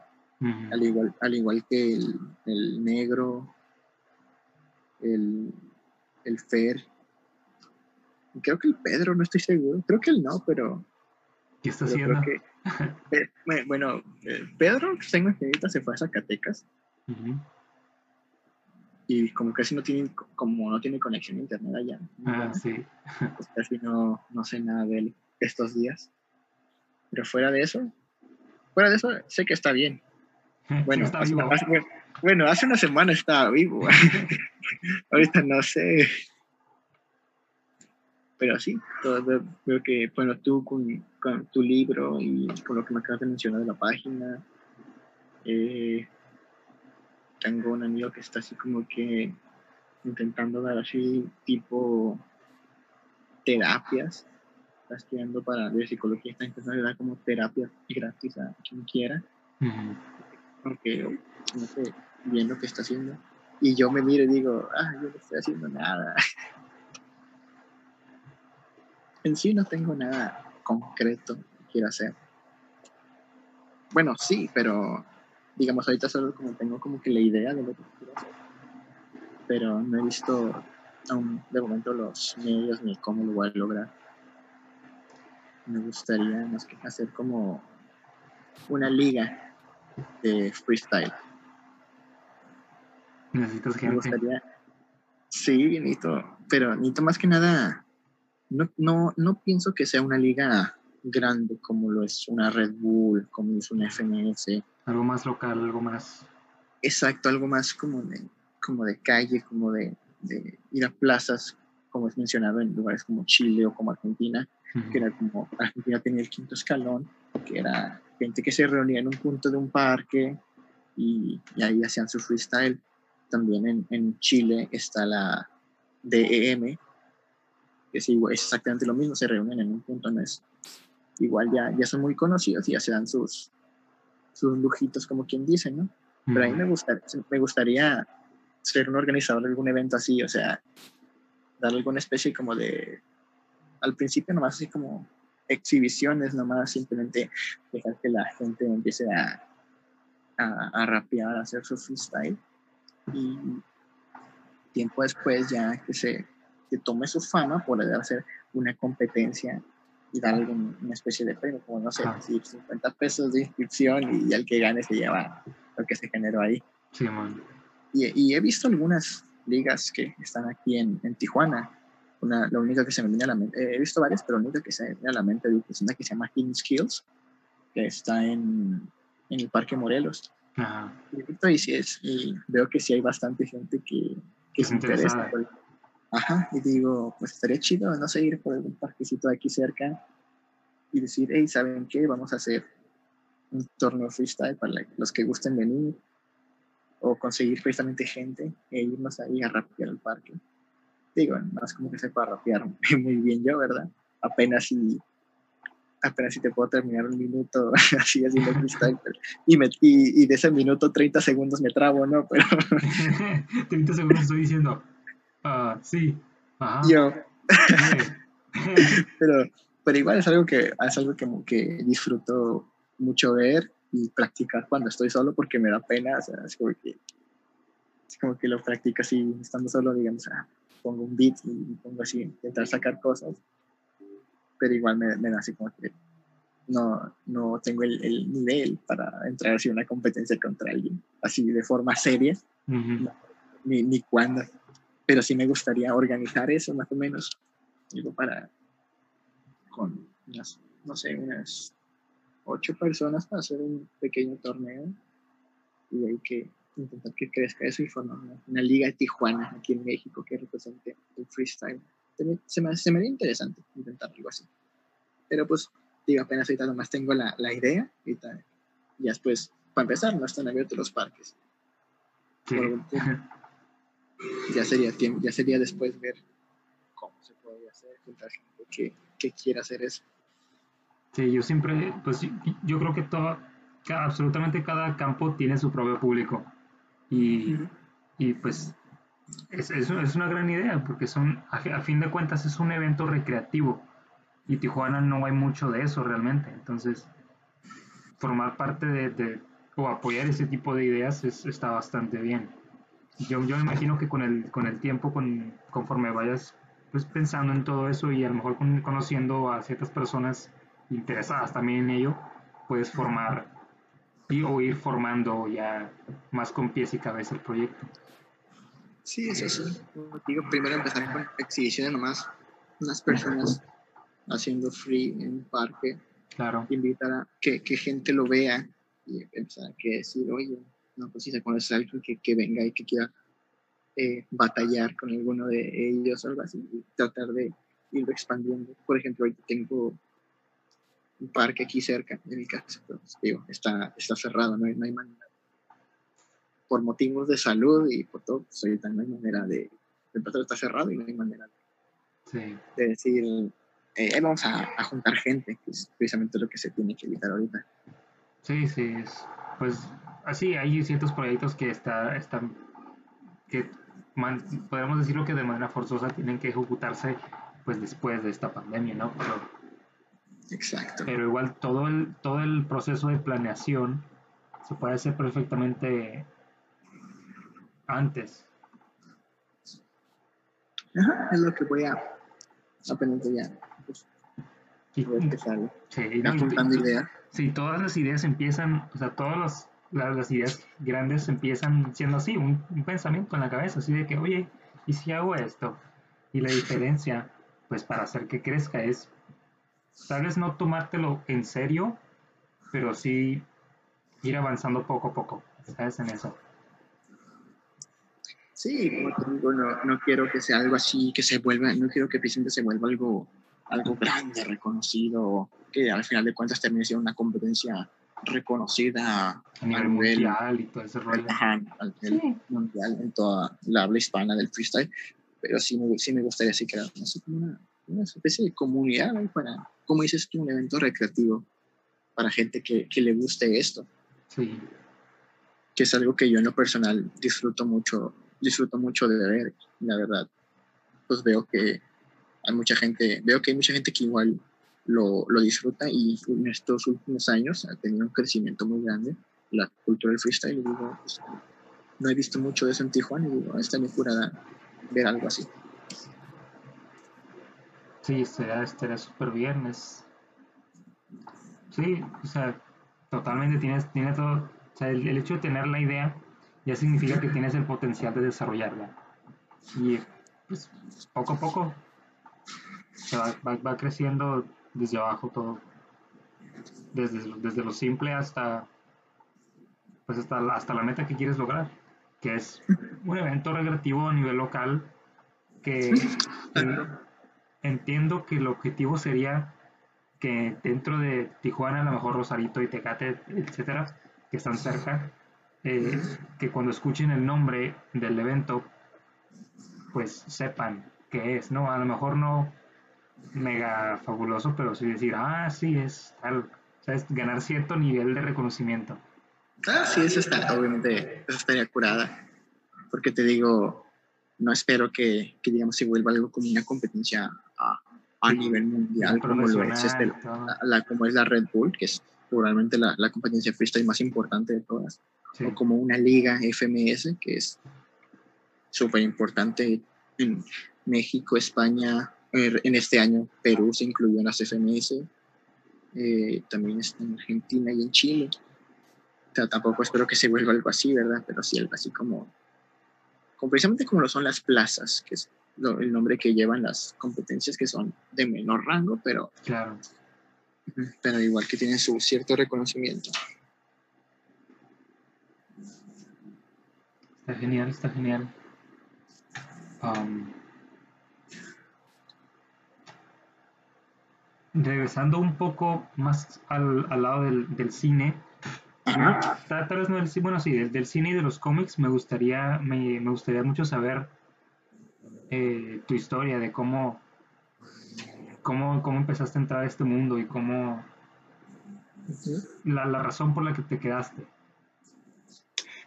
Bueno, pues para empezar, la primera película que vi en el cine, todas fue Spider-Man, la primera, la de Tobey Maguire.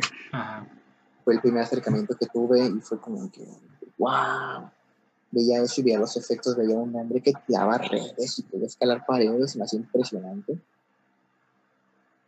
Y desde ese momento dije, yo quiero ser como él, yo quiero tener esos poderes. Y de niño metía las manos a agujeros para que me Sí. Y hasta mi mamá me vio y me regañó. Luego un día mi papá me dio con un regalo que eran los guantes de la película y tenía el, el, web shooter que tiraba espumita. Yo en mi pensamiento de niño creía que era el de verdad. Entonces me subí a un techo y me iba a tirar, pero mi mamá me volvió a ver y me dijo que no, que no era de verdad, que era falso. Y yo, ¡ah!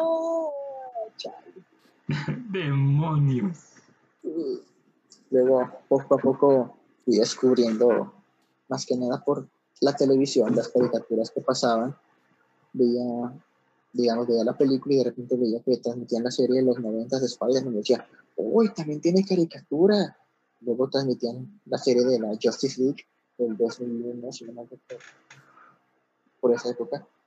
Y empecé a tener ese acercamiento con los superhéroes viendo, pues este, estos son los X-Men. De repente pensaba igual que, todos coexisten después me fui enterando que eran dos, las dos principales compañías diferentes, que son Marvel y DC.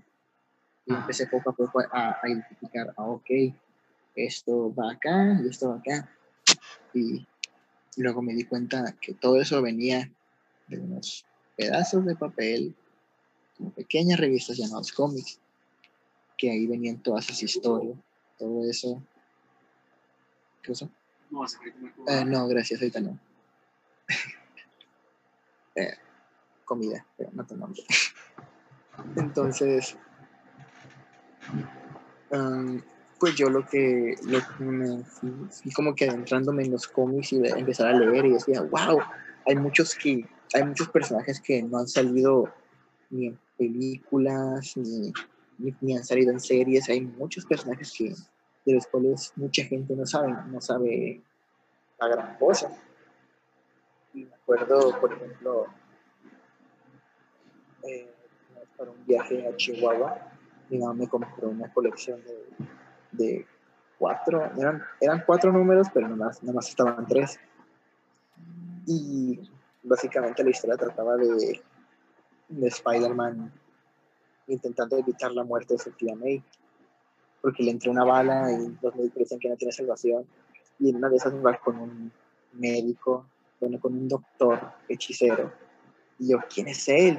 El Doctor Strange. Entonces yo no lo conocía. pero ese fue, y, ajá, y empecé como que, wow, qué pedo, ¿quién es él? Y empezaba a buscar. Y después cuando, para empezar, esa historia la, tenía incompleta, nunca supe cómo terminaba hasta posiblemente 10 años después que la busqué, se me ocurrió buscarla. Pero tal vez esa historia nunca terminé de, leerla, nunca supe cómo concluyó. Y luego dije, ok, Doctor Strange, estando allá, buscaba las revistas, los cursos de cómics, y a ver si me topaba con algún doctor, algo que dijera Doctor Strange. Y entiendo que no, no encontré hasta que de repente Doctor Strange y veía que es el hechicero supremo del universo Marvel y poco a poco me indagaba más en eso y tenía una, una colección pequeña de cómics que mi madre me dijo, me dijo, no, ya no necesitas esto. no. Luego, luego al final este me, me separé eh, como que de ese mundo un tiempo eh, dejé de, o sea, lo único que seguía, por así decirlo, eran las, las películas de eh, ocasionalmente cuando salía, cuando veía que salía una película, pero no estaba tan adentrado en ese mundo. Luego lo que hizo como que, lo único en lo que sí estaba siempre metido era, era Spider-Man y sus películas y sus series, sus caricaturas, todo eso siempre estuve muy metido. Y luego llegó este, esta película de, de Iron Man y cuando, me acuerdo que mi primera impresión cuando vi el primer tráiler fue como de que ese tipo va a ser Iron Man. dije, se ve muy viejo. Pero luego, ya al ver la interpretación, dije, no, está, quedó excelente. Él es Iron Man. Él es Iron Man, definitivamente. Empecé a, dije, empecé a volver a tener ese, como acercamiento a, a ese mundo de los cómics. Empecé a, a comprar cómics, bueno, a pedirle dinero a mi mamá y ese dinero lo guardaba y me compraba cómics. Y este, y ya fui formando mi colección. Ya cuando, formando, mm, ahorita tengo una colección no muy grande, pero sí, algo eh, normal o decente, por así, no, no comparado con gente que tiene unos, unos este, una estantería llena de cómics y todo eso pero sí tengo mi colección pequeña, pero, pero es, es, es, lo que tengo, ¿no? Y de ahí este, pues a comprar las películas, a meterme a como que empaparme de ese mundo, porque siempre me, me llamó la atención eso, ese como escape de la realidad que me que, que daba del poder, de los, como los valores que representaban la mayoría de ellos. La mayoría, porque, porque no todos. Sí. El Punisher, por ejemplo, no es como que diga, ah, sí, vamos a asesinar gente, que haya fechorías. No, ya. Pero me, me interesaban mucho los, los valores, las historias.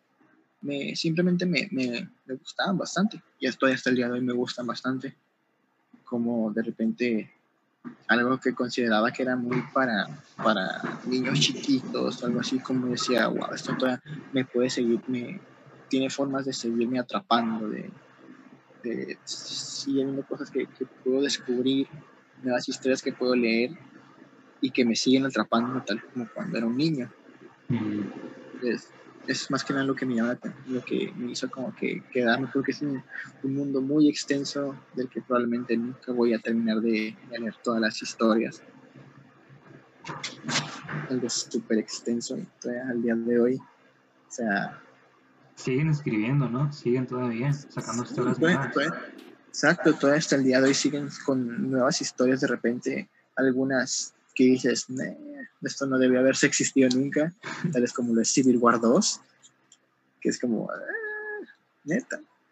Y otras también muy buenas, que es como Secret Empire, que se me hace lo mejorcito que ha hecho Marvel en los últimos años. que mucha gente no va a estar de acuerdo conmigo, que fue, es el cómic cuando, se revela que el Capitán América fue un noble agente de Hydra, pero para mí hacer ese movimiento se me hizo como que muy arriesgado, muy... Al principio sí fue como que, ¿qué? Como que, ¿qué? Pero después, al ver cómo se desarrollaba la historia, dije, este, esto sí me, sí me gustó bastante cómo quedó. Igual en DC sale lo mismo, como la, la, historia de las más relevantes que he visto en estos últimos años, la de Dark Knights, como las versiones malvadas de los multiversos de Batman. Sí. Al principio dije, o sea, por ejemplo, la premisa al principio era como de que Batman era la puerta para abrir multiverso oscuro y ahí, ahí ese punto dije, neta, y ya lo, como que lo dejé. Porque sentía que están como que sobreexplotando mucho a Batman. Porque todo, todo, la llave todo es Batman. ¿Pasa esto? Ah, Batman. vamos a ir, con Darkseid. Eh, Batman, vamos a pedir el plan a Batman. Todo, todo era Batman. Y ahora, una puerta, si existe un multiverso, existe un multiverso, su contraparte, el multiverso. Por dije, ok, tiene sentido pero la llave de este multiverso es Batman. Y, eh, y después cuando, cuando vi las versiones este, malvadas de Batman, por así decirlo, me llamó bastante la atención eso y fue como, wow, esto se... Quitando el hecho de que Batman sea la, la llave, dije, esto, esto se ve bien.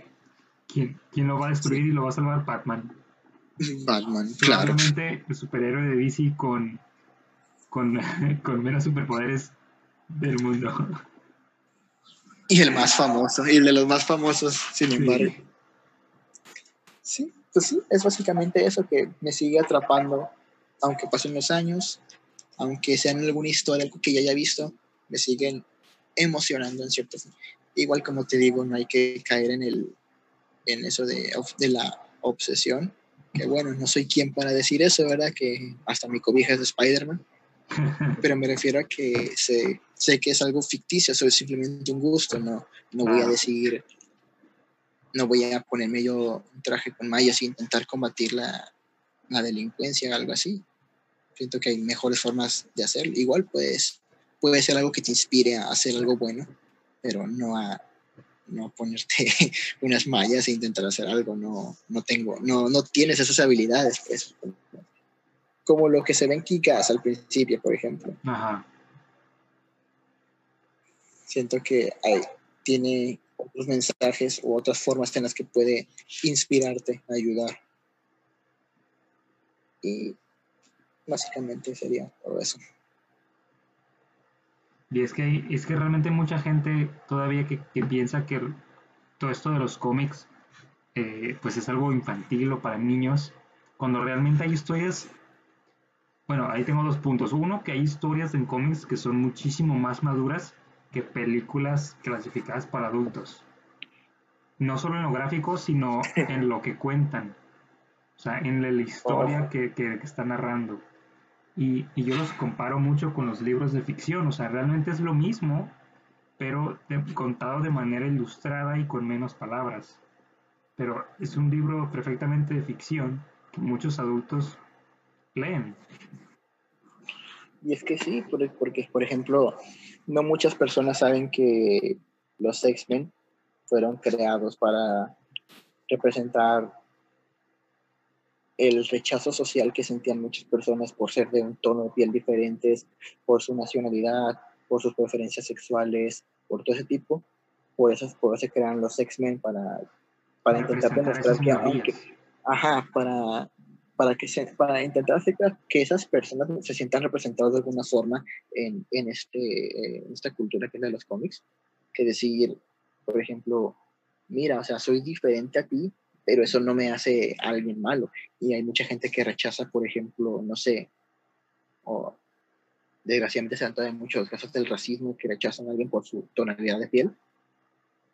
Y este, en ese, en ese entonces era todavía algo mucho más común rechazar y decirle, sabes que no tienes el trabajo, ¿por qué?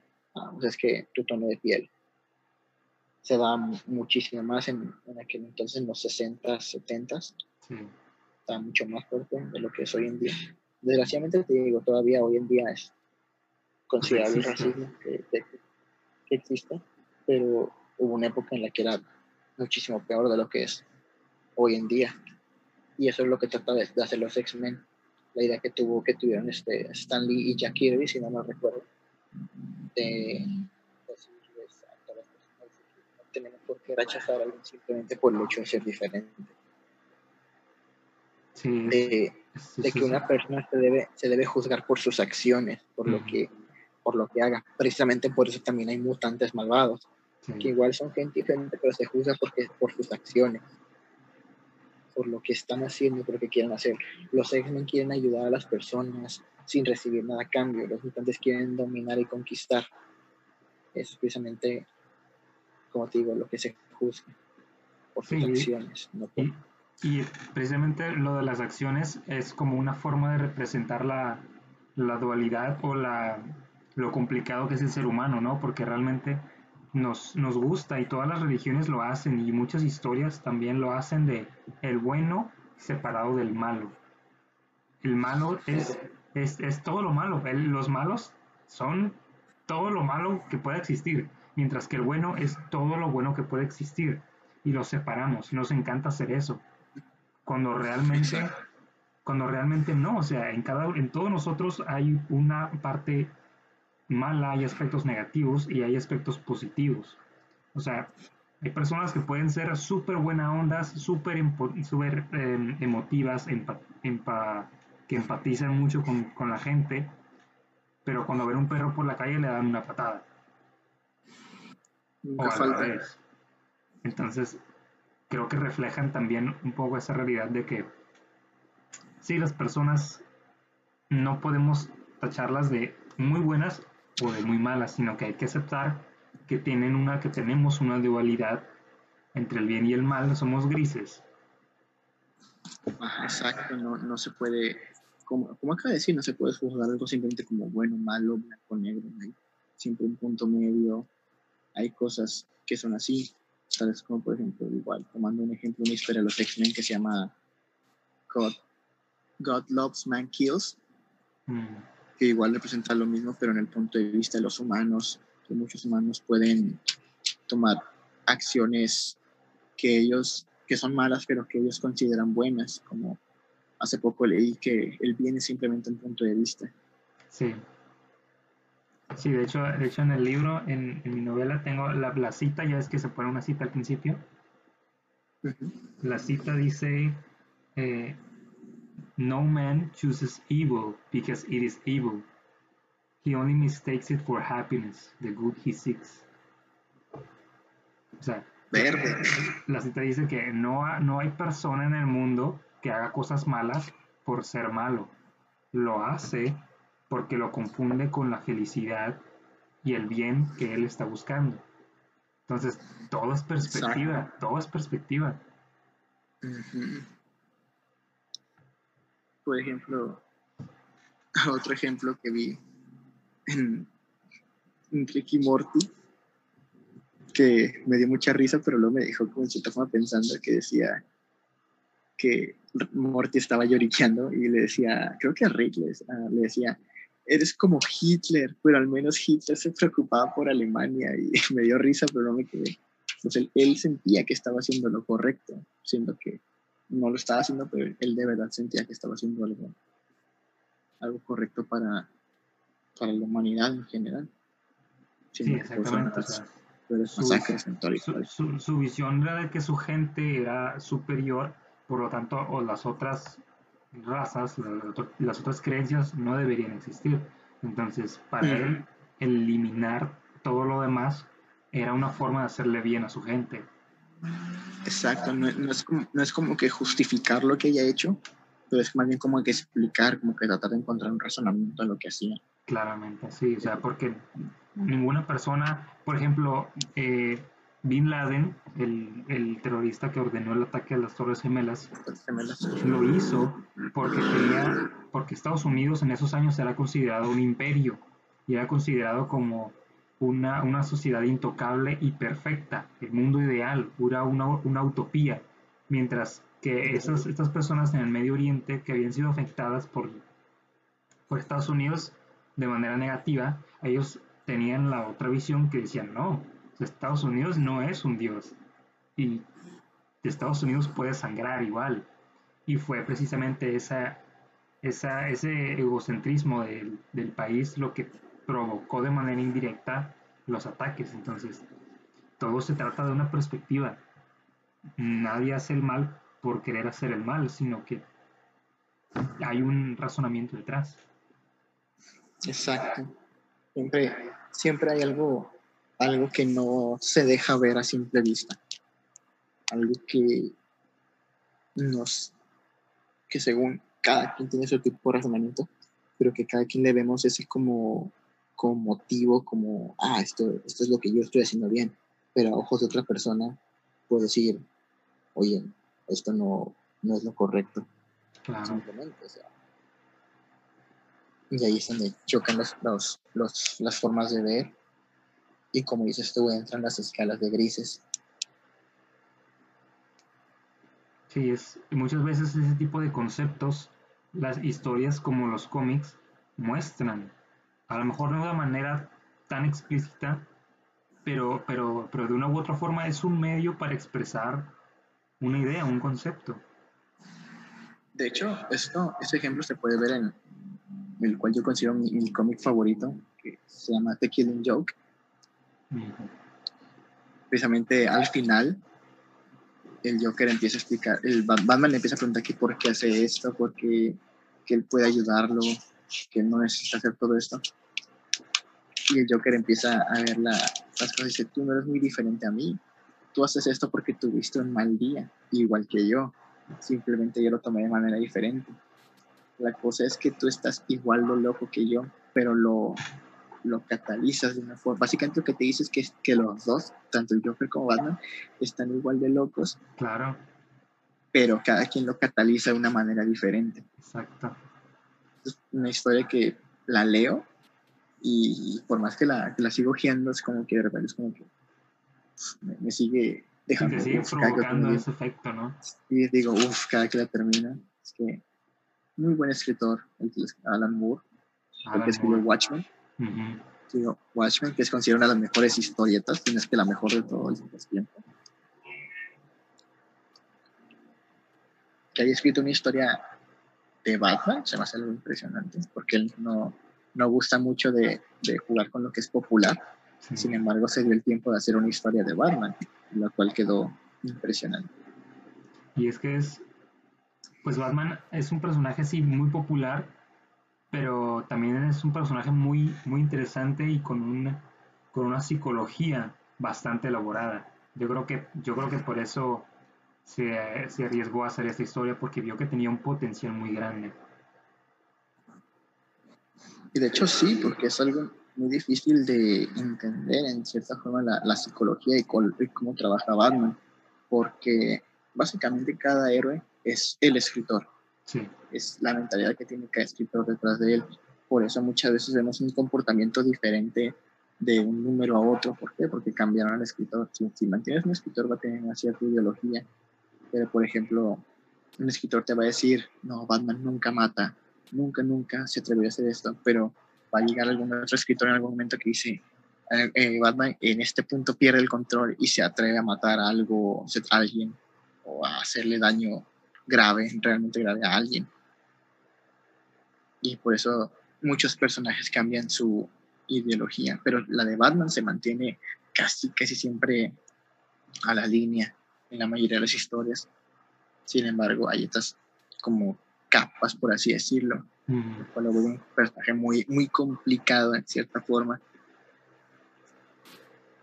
Es, algo yo, yo, yo consideraría muy difícil describir a, a Batman, la verdad. Sí, la verdad, o sea, porque, pues, por, porque te puedes guiar por la interpretación a lo mejor en una película, pero si tienes bastantes historias en mente, dices, ¿cómo es Batman?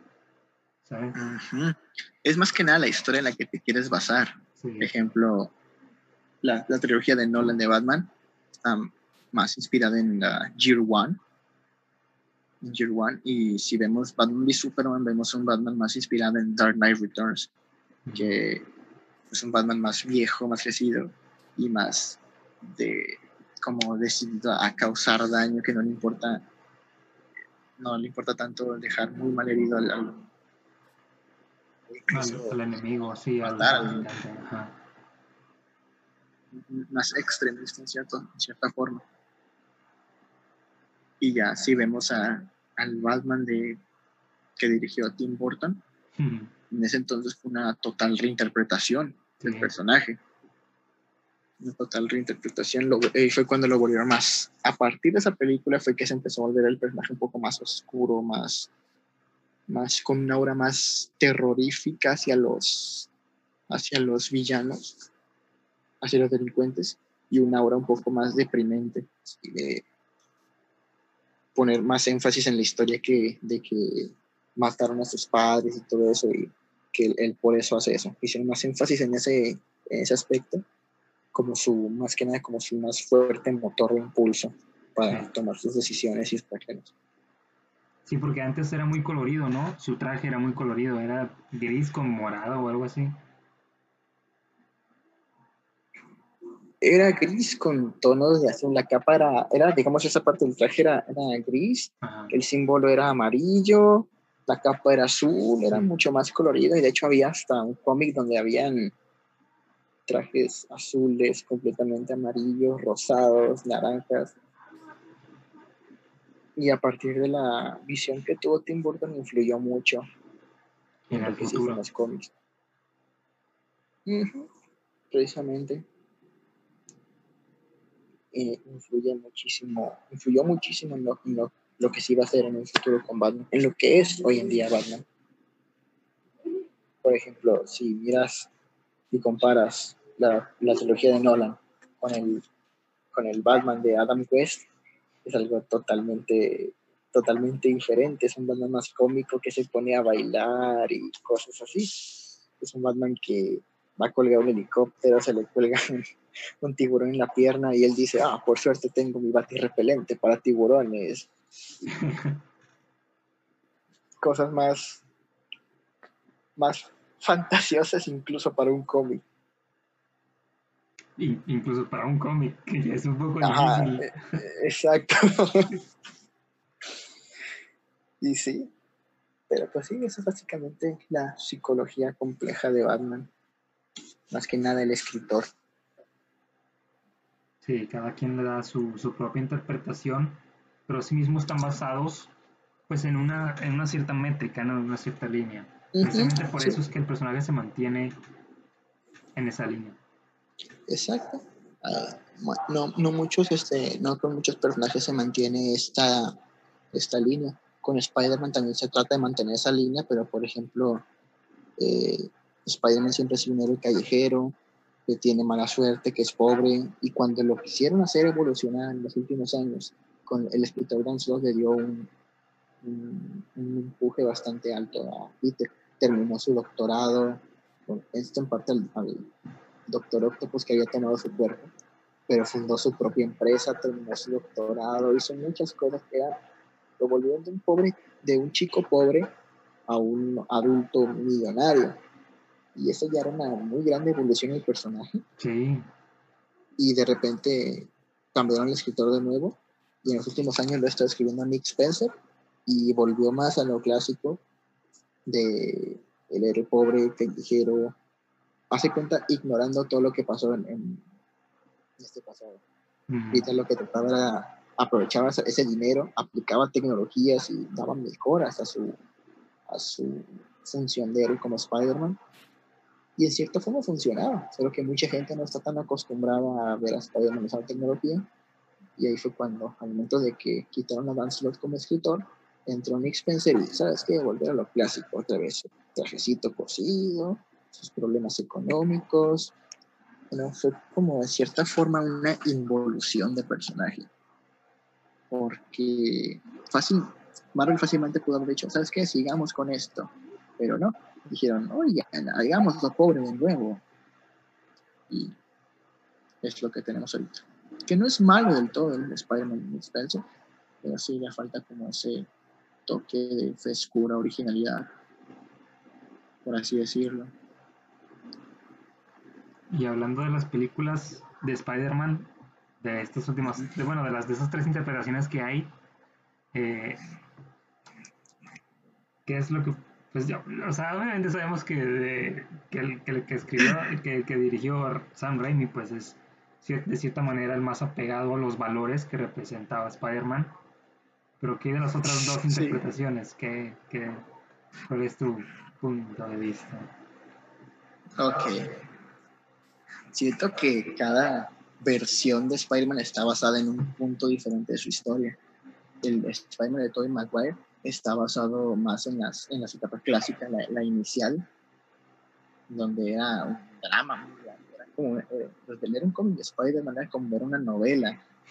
Era como ver una novela, pero con superhéroes, o sea, a ese, a ese punto. Y eh, de hecho, eso mismo, eso mismo está hecho por el doctor Sam Raimi en el, contenido extra de la película.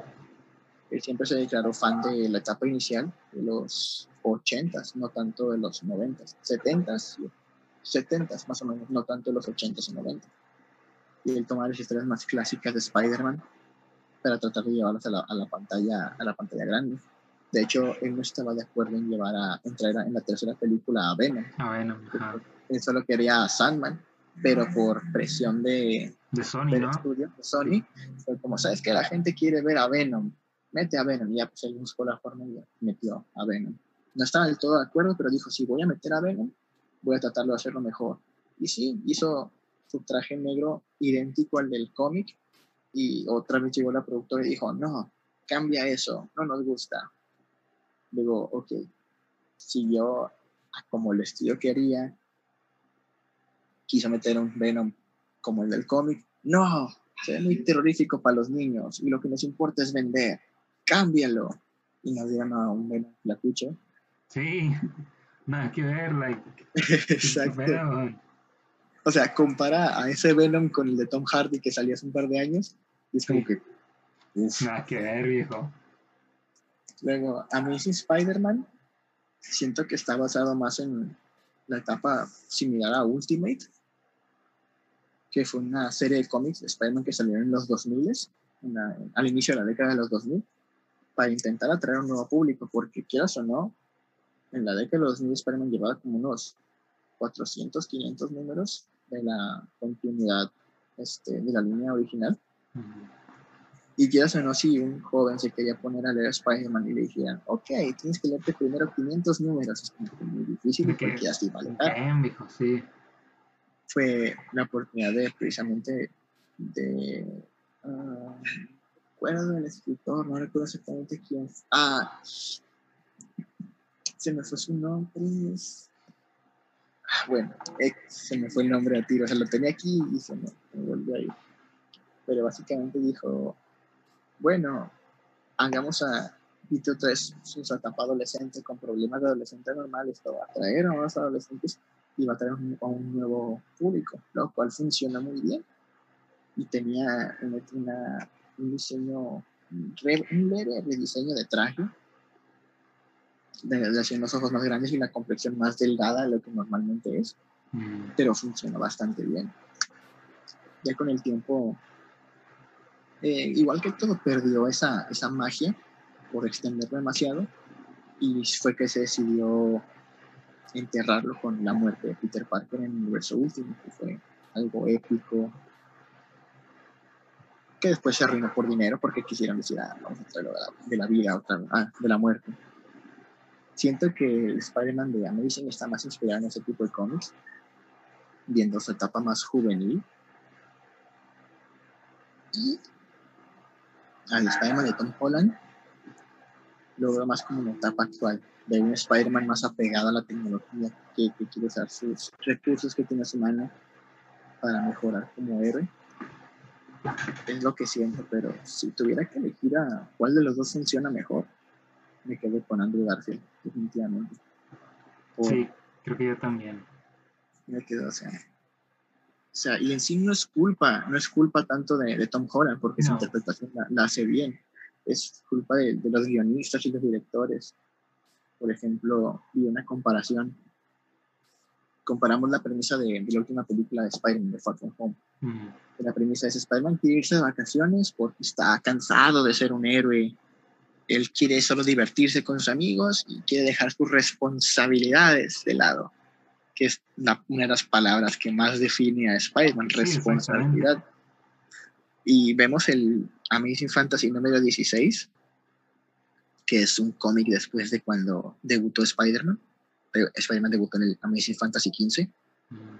Nosotros podemos ver ahí que Peter le dice a la tía May que va a salir a buscar trabajo, que no, no importa que él sea un joven, que ahora el que el tío Ben se fue, él es el hombre de la casa y tiene que ver una manera de ayudar o de al menos de, de, de, contribuir o de ayudar, ya sea completo o parcialmente a, su casa y a su tía, aunque sea solo un joven de 15 años.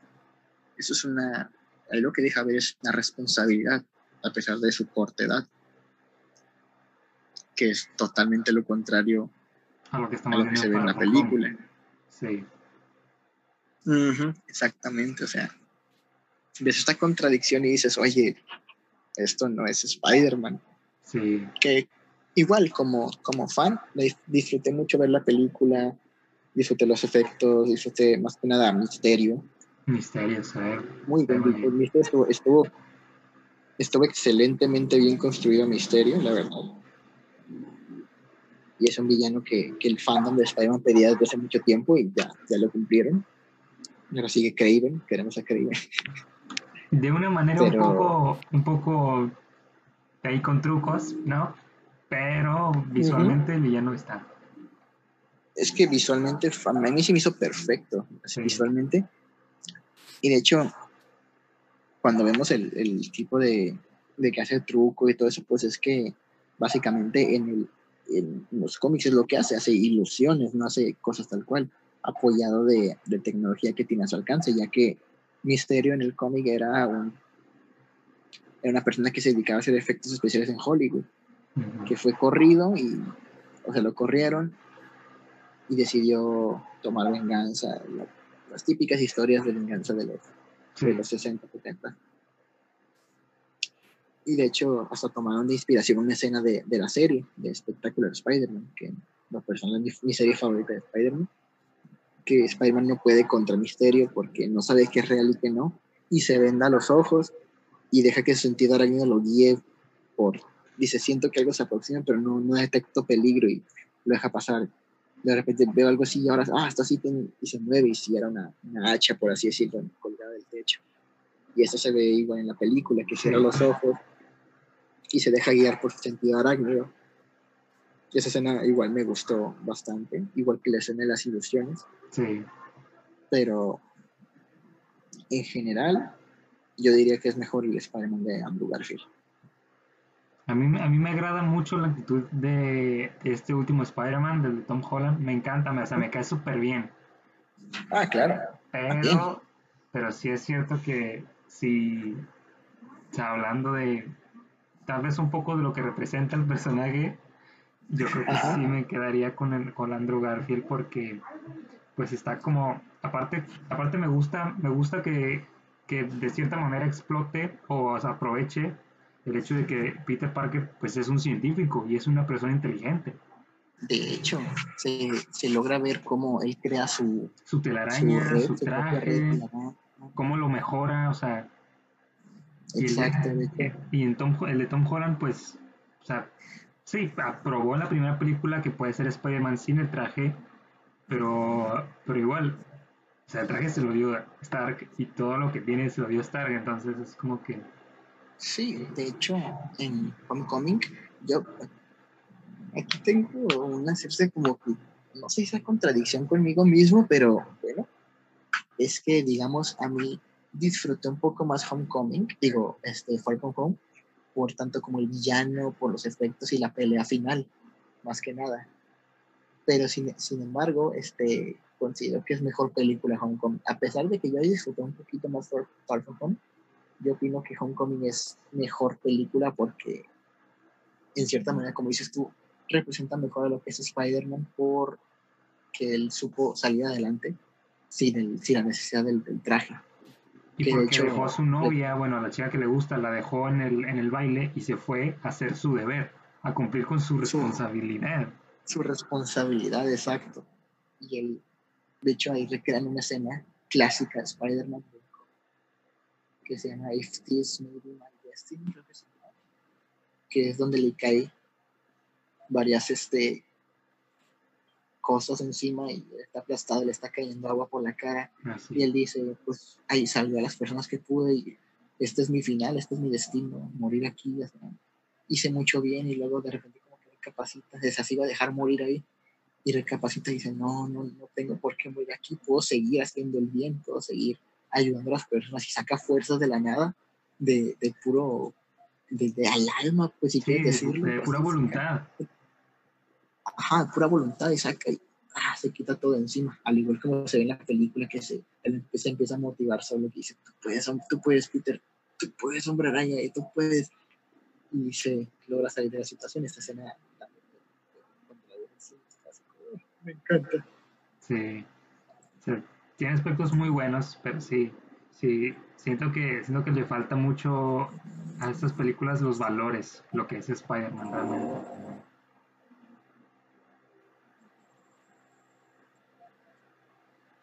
Y que es, que es algo que la primera película, bueno, la, la primera trilogía, era, era prácticamente en todo lo que se basaba, en los valores de Spider-Man. En la segunda, por ejemplo, que perdió sus poderes y que todo le iba súper mal, pero porque estaba negando su responsabilidad. Sí, es algo que supuestamente se llama, bueno, es una enfermedad, tengo entendido que es falsa, pero de hecho hasta los psicólogos le dieron su, su, terminación, que es el síndrome del superhéroe, que se niega a aceptar su realidad y por esa misma negación de uno que dice, no, yo no tengo por qué eso, él pierde sus habilidades que igual la película de Spider-Man 2 está basada en un cómic muy bueno de Spider-Man que se llama Spider-Man No More, que es cuando él decide dejar todo de lado y sale la, escena clásica donde deja el traje. donde deja el traje en la basura. Esa escena ha sido recreada en tantas portadas, es, es un, como un clásico de Spider-Man. Pero queda, a esa película le quedó como, fue como darle el clavo, o sea, estuvo excelentemente bien representado Es, es, yo creo que de mis películas, sin duda de mis películas favoritas. Siempre lo tomo como referencia para construir, así como tomo The Dark Knight para construir a los villanos, tomo esa película y ese guion para construir a los protagonistas, al héroe. Siento que es como que la película por excelencia, ¿sabes? Claro, y luego, sin mencionar la, la pelea con el Doctor Octopus, que es en el tren más que nada, que es súper fluida la pelea se van parando de manera natural, que van cayendo y de repente pasa el tren y ellos van así peleando. Esa escena de peleas se me hace de lo mejor que hay en el cine de superhéroes en general. Esa pelea. Sí, sin duda, es de las mejores. En definitiva. Bueno, como podrás ver, aquí tengo Spider-Man en mi cobija. Sí, me encanta. Y por acá arriba, no, se alcance a ver, está un. Bueno, déjalo agarrar. Está un Spider-Mancito chiquito. ¡Oh, genial! este no me acuerdo dónde salió. Ah, lo vieron sobre ruedas, ya me acordé. Y dije, eh. De hecho, me acuerdo que lo traía colgado en la mochila, pero eh, igual tenía colgado un Gear de Invasor Sim. Mm. Tenía colgado y en el camión me lo robaron, no me di cuenta cuándo. Ah. Y, no quería que me pasara lo mismo con este. Mejor, lo dejé aquí. Está, está salvo. Sí, ajá, aquí estamos más seguros. Estaba seguro en mi cuarto, sí. aquí, aquí no, no, nadie te tocará. no, pero sí, volviendo al tema, sí es. De hecho, es considerada la mejor película de Spider-Man, la 2. Es considerada la, mejor película de, de, todas las que hay. Es este Spider-Man 2. Y luego podría ser ya sea Spider la primera o incluso la de Spider-Man, la animada. La animada, está, está muy bien. O sea, su premisa es, es un poco diferente, pero precisamente eso la hace única. Exacto, o sea, representó de manera muy bien lo que es este ser Spider-Man, nacer con esa la, cómo puedes perder la motivación por hacer algo al pasar los años y luego luego encuentras algo que te hace retomar esa, ese impulso que sentías hace tanto tiempo. Claro. Por ejemplo, cuando representan al, al Peter Parker del universo Ultimate, el rubio, que se llevó 10 años siendo Spider-Man. Y dice, me encanta ser Spider-Man y cosas así. Y luego lo contrastas con, dicen, con Peter Benjamin Parker, que dice, llevo 25 años siendo Spider-Man, hasta el tono de voz, como lo dice. Sí. Tanto tiempo siendo Spider-Man, salvé a mucha gente, bla, bla, bla. O sea, la, la que siente como el mismo pensamiento de, de Miles se hizo cambiar de parecer cuanto a sus decisiones de, de ya no ser, tener esa responsabilidad como, como héroe y no hacer las cosas bien. Esa, esa versión, de hecho, me, me, fascina. Está muy bien, está muy bien hecha. Es de las, sin duda, o sea, sin duda es de las mejores. De hecho, yo, lo tomaría como que la segunda mejor interpretación dentro del, del cine. Fácil. Sí. Fácil, sí. Bueno, oh, del cine en general. O sea, de todos los. O nomás de Spider-Man. No, bueno, del cine de Spider-Man. ah, ah, ok. películas de Spider-Man, sí, sí. Yo me quedé, wow. ¿Neta? no, o sea, has visto? no, o sea, pues digamos que en la década de los 2000 no es, no es como que hubiera muchas películas de unos superhéroes. Está la de Ghost Rider que. Eh, de los cuatro fantásticos, que no es mala del todo, pero sí deja mucho que decir del Doctor Doom y de Galactus, eh, fue una decepción total. Sí, totalmente. Luego la, luego la, la, película de Hulk, la primera con Eric Bana, me acuerdo que de niña la veía pues porque pues, era Hulk y era superhéroe, ya cosas, y ya, por eso la veía, pero nunca entendí la historia. Hasta hace unos años me, me volví a encontrar con esa película y dije, hey, voy a verla, quizás ahora entiendo la película. y sigo sin entenderla. no, entiendo muchas cosas de esa película todavía al día de hoy. como que se sentía. Recuerdo que había una escena de la nada que salía la corriente, estiraba la mano y salía una bomba. Y es como, ¿qué? Sí, no, así, o sea, yo me quedaba pero ¿a poco vive, a poco vive gente en el pinche desierto? O sea, porque eran, ah, eran tres casas vacías, sin, sin chiste, y un terreno plano, y no había nada. Yo dije, ¿qué señores quiere vivir ahí, güey? ¿Sabes qué, qué, se parecía antes que, que me viene a la mente? Al, al, mapa de Call of Duty, al Nuketown. Y son solo dos casillas en medio de un desierto a la nada. Y es, es, es, es, igual, es igual. era un Sí, tres casillas ahí sin chiste, vacías, sin decoración y nada. Y, y, y en, medio de un pinche desierto de que, ¿qué? ¿Qué? Esa película no. Ay, no, de que. Mala, en muchos sentidos. Sí. Te, te, juro que he intentado verla para intentar, encontrar una coherencia en las escenas, pero la veo y digo, ¿qué es esto? Y luego el final, ¿no? El final de que está como en Brasil o algo así y que le dicen, no quieres verlo enojado. Y solo se escucha que grita y ahí saca la película. Ok, o sea, huyó, se escondió. Que de hecho es muy similar a como terminó la segunda, la del Imperio de Hulk.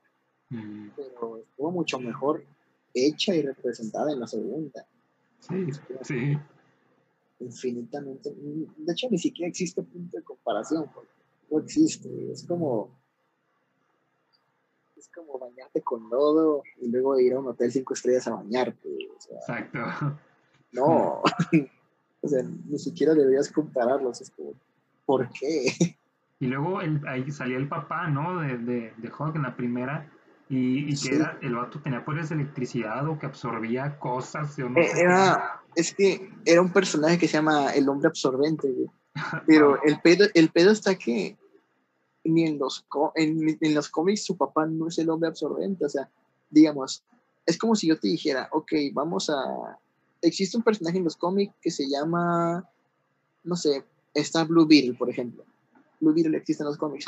Pero digamos que voy a hacer una película y voy a hacer que Blue Beetle sea el sobrino del Capitán América cosa que no tiene nada que ver absolutamente. O sea, eso fue lo mismo que hicieron. Toman, ah, existe el hombre absorbente. Pues ignoremos completamente el personaje, solo tomemos el nombre y démosle los poderes a su papá. Se cuenta, fue lo mismo que hicieron. Y eso me di cuenta hasta hace unos años, unos cuatro años que la volví a ver. Me di cuenta que empezaba a sobre lo que tocaba y yo, ah, es este Y así como, es este güey, pero me, luego me quedé, ¿por qué? sí, de que, qué relación tiene. Ajá, porque en la, en la, en la serie de Avengers que transmitían en Disney XD, que era, uf, era muy buena esa serie porque tenía su seguimiento, tenía su lógica. Y creo que en los primeros episodios salía ese personaje, el absorbente. Y era. Y, la, y se enfrentaba bastante a Hulk, precisamente. Entonces de ahí me quedé, oh, el hombre absorbente. Y luego cuando volví a ver la película dije, ah, ahí está. Y luego me quedé pensando, pero este vato no es este güey. por... Hay muchas cosas en esa película que te hacen decir, ¿por qué? sí, te quedas, Sí, precisamente, que no tienen en cierta forma lógica y o no te encuentras una, una respuesta creativa o una, tú dices alguna así, una decisión creativa del director o algo así, pero es como que no tiene sentido alguno que hayan hecho esto. Yo me imagino ir con el director o el, escritor y, y, decir, oye, pero ¿qué puedo con esto? Y, y el, el vato así de que... Eh, pues eh, se veía chido, creí que iba a salir mejor, honestamente. Años después ahí. Yo esperaba algo mejor, a mí sonó chido en mi cabeza. en mi mente sonaba mejor ya después cuando lo vi. Y sí, así resultó. Pero bueno, I mean, estuvo, estuvo chido que hayan hecho un reboot eh, de esa película. Y aunque no resultó ser una película súper memorable, pues hizo algo mejor. Infinitamente mejor. Sí. Infinitamente, la verdad. Como te digo, ni siquiera hay punto de comparación. Aquí vemos al precisamente en los, en los este, minutos de introducción de la película, ya te pintan que el accidente de, rayos gamma, que ya básicamente todos conocen, digamos la mayoría. Sí. Este, el accidente de los rayos gamma, que, que gracias a ese accidente se transforma en una bestia verde que destruye todo. ¿Okay? Y lo vemos huyendo, lo vemos huyendo este, del gobierno. Esa, ese, ese detalle me, encantó verlo huir del gobierno, ocultando su identidad, trabajando en una fábrica de refrescos para dar un perfil lo más bajo posible. Creo que por un pequeño error lo identifican y igual todo el gobierno tras él, que tiene que seguir huyendo ese, esos detalles de, de, Bruce Banner leyendo, a mí no me gustaron mucho. Igual la, el villano igual fue mejor, que fue el Abominación. Entonces que fue mucho, muchísimo mejor que, el intento de hombre absorbente que quisieron hacer en la primera. Y incluso, como dices tú, no fue totalmente memorable, pero sí fue mejor y en sí lo que marcó mucho eso fue meter al General Ross al universo de, cinematográfico de Marvel. Sí. Y la escena post que llega precisamente Tony Stark a decirle que están formando un equipo. Y eso levantó todavía más el hype. Sí, eso fue como de no, no. Mm, todavía más, era como que no. Se, se, se está hundiendo todo. Sí. Y es que esta es, esa película, de hecho, ah, cumple porque une muchas cosas muy bien. O sea, se conecta con el universo de Marvel porque la justificación de por qué pasó el experimento, por qué pasó el accidente, porque estaban trabajando en un suero para lo del Capitán América, ¿no? Que querían replicarlo. exactamente, querían replicar. De hecho, esto lo sacan de los cómics también de Ultimate, porque originalmente el, la línea de cómics original, que es el universo 616, la original, la principal, por así decirlo. Ahí simplemente Banner estaba haciendo un experimento con rayos gamma y vio que un hombre estaba en medio de las pruebas Y al momento que quería salvarlo, pues no alcanzó a meterse a un búnker y le cayó toda la radiación. Pero ya en el último quisieron darle esa como que conexión de que quiero replicar el del Capitán América y yo creo que este funciona, estoy seguro que la clave son los rayos gamma y salió mal y salió Hulk. Y eso lo utilizaron para darle esa conexión precisamente en, en, el universo cinematográfico de Marvel. Que si te fijas, cuando salió la de Hulk, todavía no salía la del Capitán América, no salió la película. Y cuando mencionan, o sea, el, el, auge también que causó eso en su momento cuando mencionaron que se había un, un proyecto secreto en la Segunda Guerra Mundial y el otro soldado dice, el, super soldado. Y ahí pues, todos como que, ¿what? Uy, uy, ¿es esto? Capitán, América, me, acuerdo, me acuerdo mucho de, de ese, ese rollo cuando, cuando todavía no se, no se confirmaba nada de eso. Fue, fue como unas, unas te, te dejan caer como un balde de agua frío que sí. oh, te empieza a emocionar todo. Digo, igual ahorita, en las películas más recientes, cuando te hacen eso, yo reacciono igual, te digo, oh, se refiere a esto. Cuando, cuando salió en Guardianes de la Galaxia 2, el, el, ¿cómo se llama? El capullo este de Adam Warlock. yo, dije, yo dije, dude, dude, dude. Sí, ya, yo ya como que necesito, necesito Adam Warlock, en este universo, la verdad. ¿Te imaginas que hubieran metido a Adam Warlock en lugar de Capitana Marvel? Hubiera sido mucho mejor. mejor. la verdad sí, porque precisamente pues en el cómic de Infinity Gauntlet y de Infinity War, no, bueno, uno de esos dos no recuerdo en cuál, fue Infinity War fue, fue, fue, fue Adam Warlock el que se le quitó el guante a Thanos y se puso al tú por con el güey y lo venció. Porque él, tiene la gema del, del alma, ¿no? En, la... ¿O era la gema de la mente? No, era la gema del alma, ¿no? Creo que era del alma. Sí, creo que sí. Sí, porque la de la mente pues está en el centro de Loki, etc.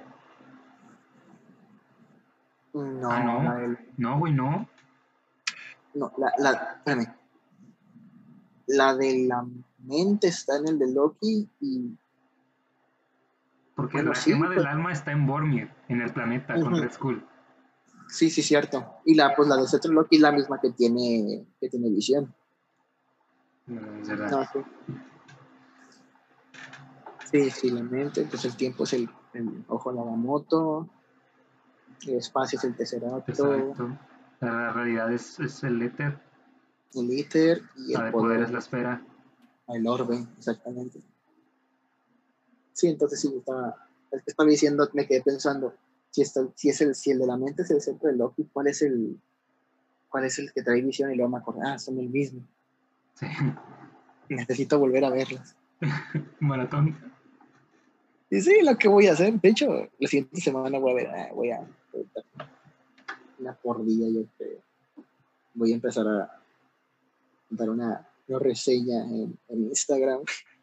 Estará súper bien así, no una así como que reseña pequeña, toda película, una, una calificación del 1 al 10, basándome obviamente en los estándares de película de superhéroes, porque, como te digo, no voy a comparar una película de, de, Capitán América o de Spider-Man con una película dirigida por Quentin Tarantino, por Pulp Fiction, por ejemplo, de Hateful Eight o algo así. es otra cosa en la que no existe punto de comparación, como te digo. Pero basándolo en, una escala de, de películas superhéroes, creo que sí se podría sacar un, una calificación del 1 al 10. Sí, estaría súper bien. A ver, más que nada, más que nada me viene porque digo, pues quiero verlo, no sé si verlo desde el orden que, que salieron las películas o verlas desde el orden cronológico, o sea, acomodarlas. Bueno, ver primero la Capitana América, luego Capitana Marvel, luego Iron sería como el orden cronológico. Y ya las que salieron, pues obviamente sería Iron Man, Iron Man 2, luego Capitán América, no, Thor, Capitán América y así. Sí. Estoy viendo cómo, cómo verlas más que nada. Estará bien, está bien, está bien, padre. Estaré, estaré atento. para la siguiente semana, el lunes sin falta. Diría que mañana, pero pues mañana voy a trabajar, así que no voy a poder. No pasa nada. pues bueno, así está la cosa, carnal. Sí. Bueno, pues ya llevamos dos horas veinte minutos. Dos horas a la madre. Ay, güey, ya van a las ocho, sí, cierto. Sí. Sí, bastante. así que, pues, sí, me, me, me, encantó estar aquí, platicar contigo, es genial. Y, carnal, gracias por invitarme, estuvo súper chido platicar, carnal. No, no, a ti por, por venir. Nos quedaron varios temas, igual después en el futuro podemos repetir esto otra vez. claro, claro. Por mí no hay pedo, ¿sabes? Y tú sabes, pana. Excelente, pues. Genial, igual, otra vez. Gracias por, por venir. estuvo muy chido. Estuvo muy chido. Esto sí estuvo chingón. Estar aquí platicando de temas como dejar fluir la, la plática, como te digo. Lo chido. Es algo así natural todo. Em, empezamos con cine, terminamos, luego fuimos con gastronomía china y luego de aquí. Luego, hablamos de viajes, proyectos, eh, luego cómics, otra vez películas. Sí. Sí. Pero está bien. Este, estuvo bien para mí. ok, bueno. Em, pues aquí termina el episodio. ¿Qué más puedo decir? Ajá, no sé. Nunca sé despedirme de esto, ¿eh? La verdad, necesito practicar eso. Ok, bueno, pues aquí termina el episodio. supongo que nos veremos, nos escucharemos eh, la próxima semana. Ya tengo invitado para la próxima semana, eh, así que... Eh, ¿A quién es? Haz spoiler. claro que no, por supuesto. Rayos. Em, sí, pues, pues hasta luego. Ya voy a cortar el programa. Arre.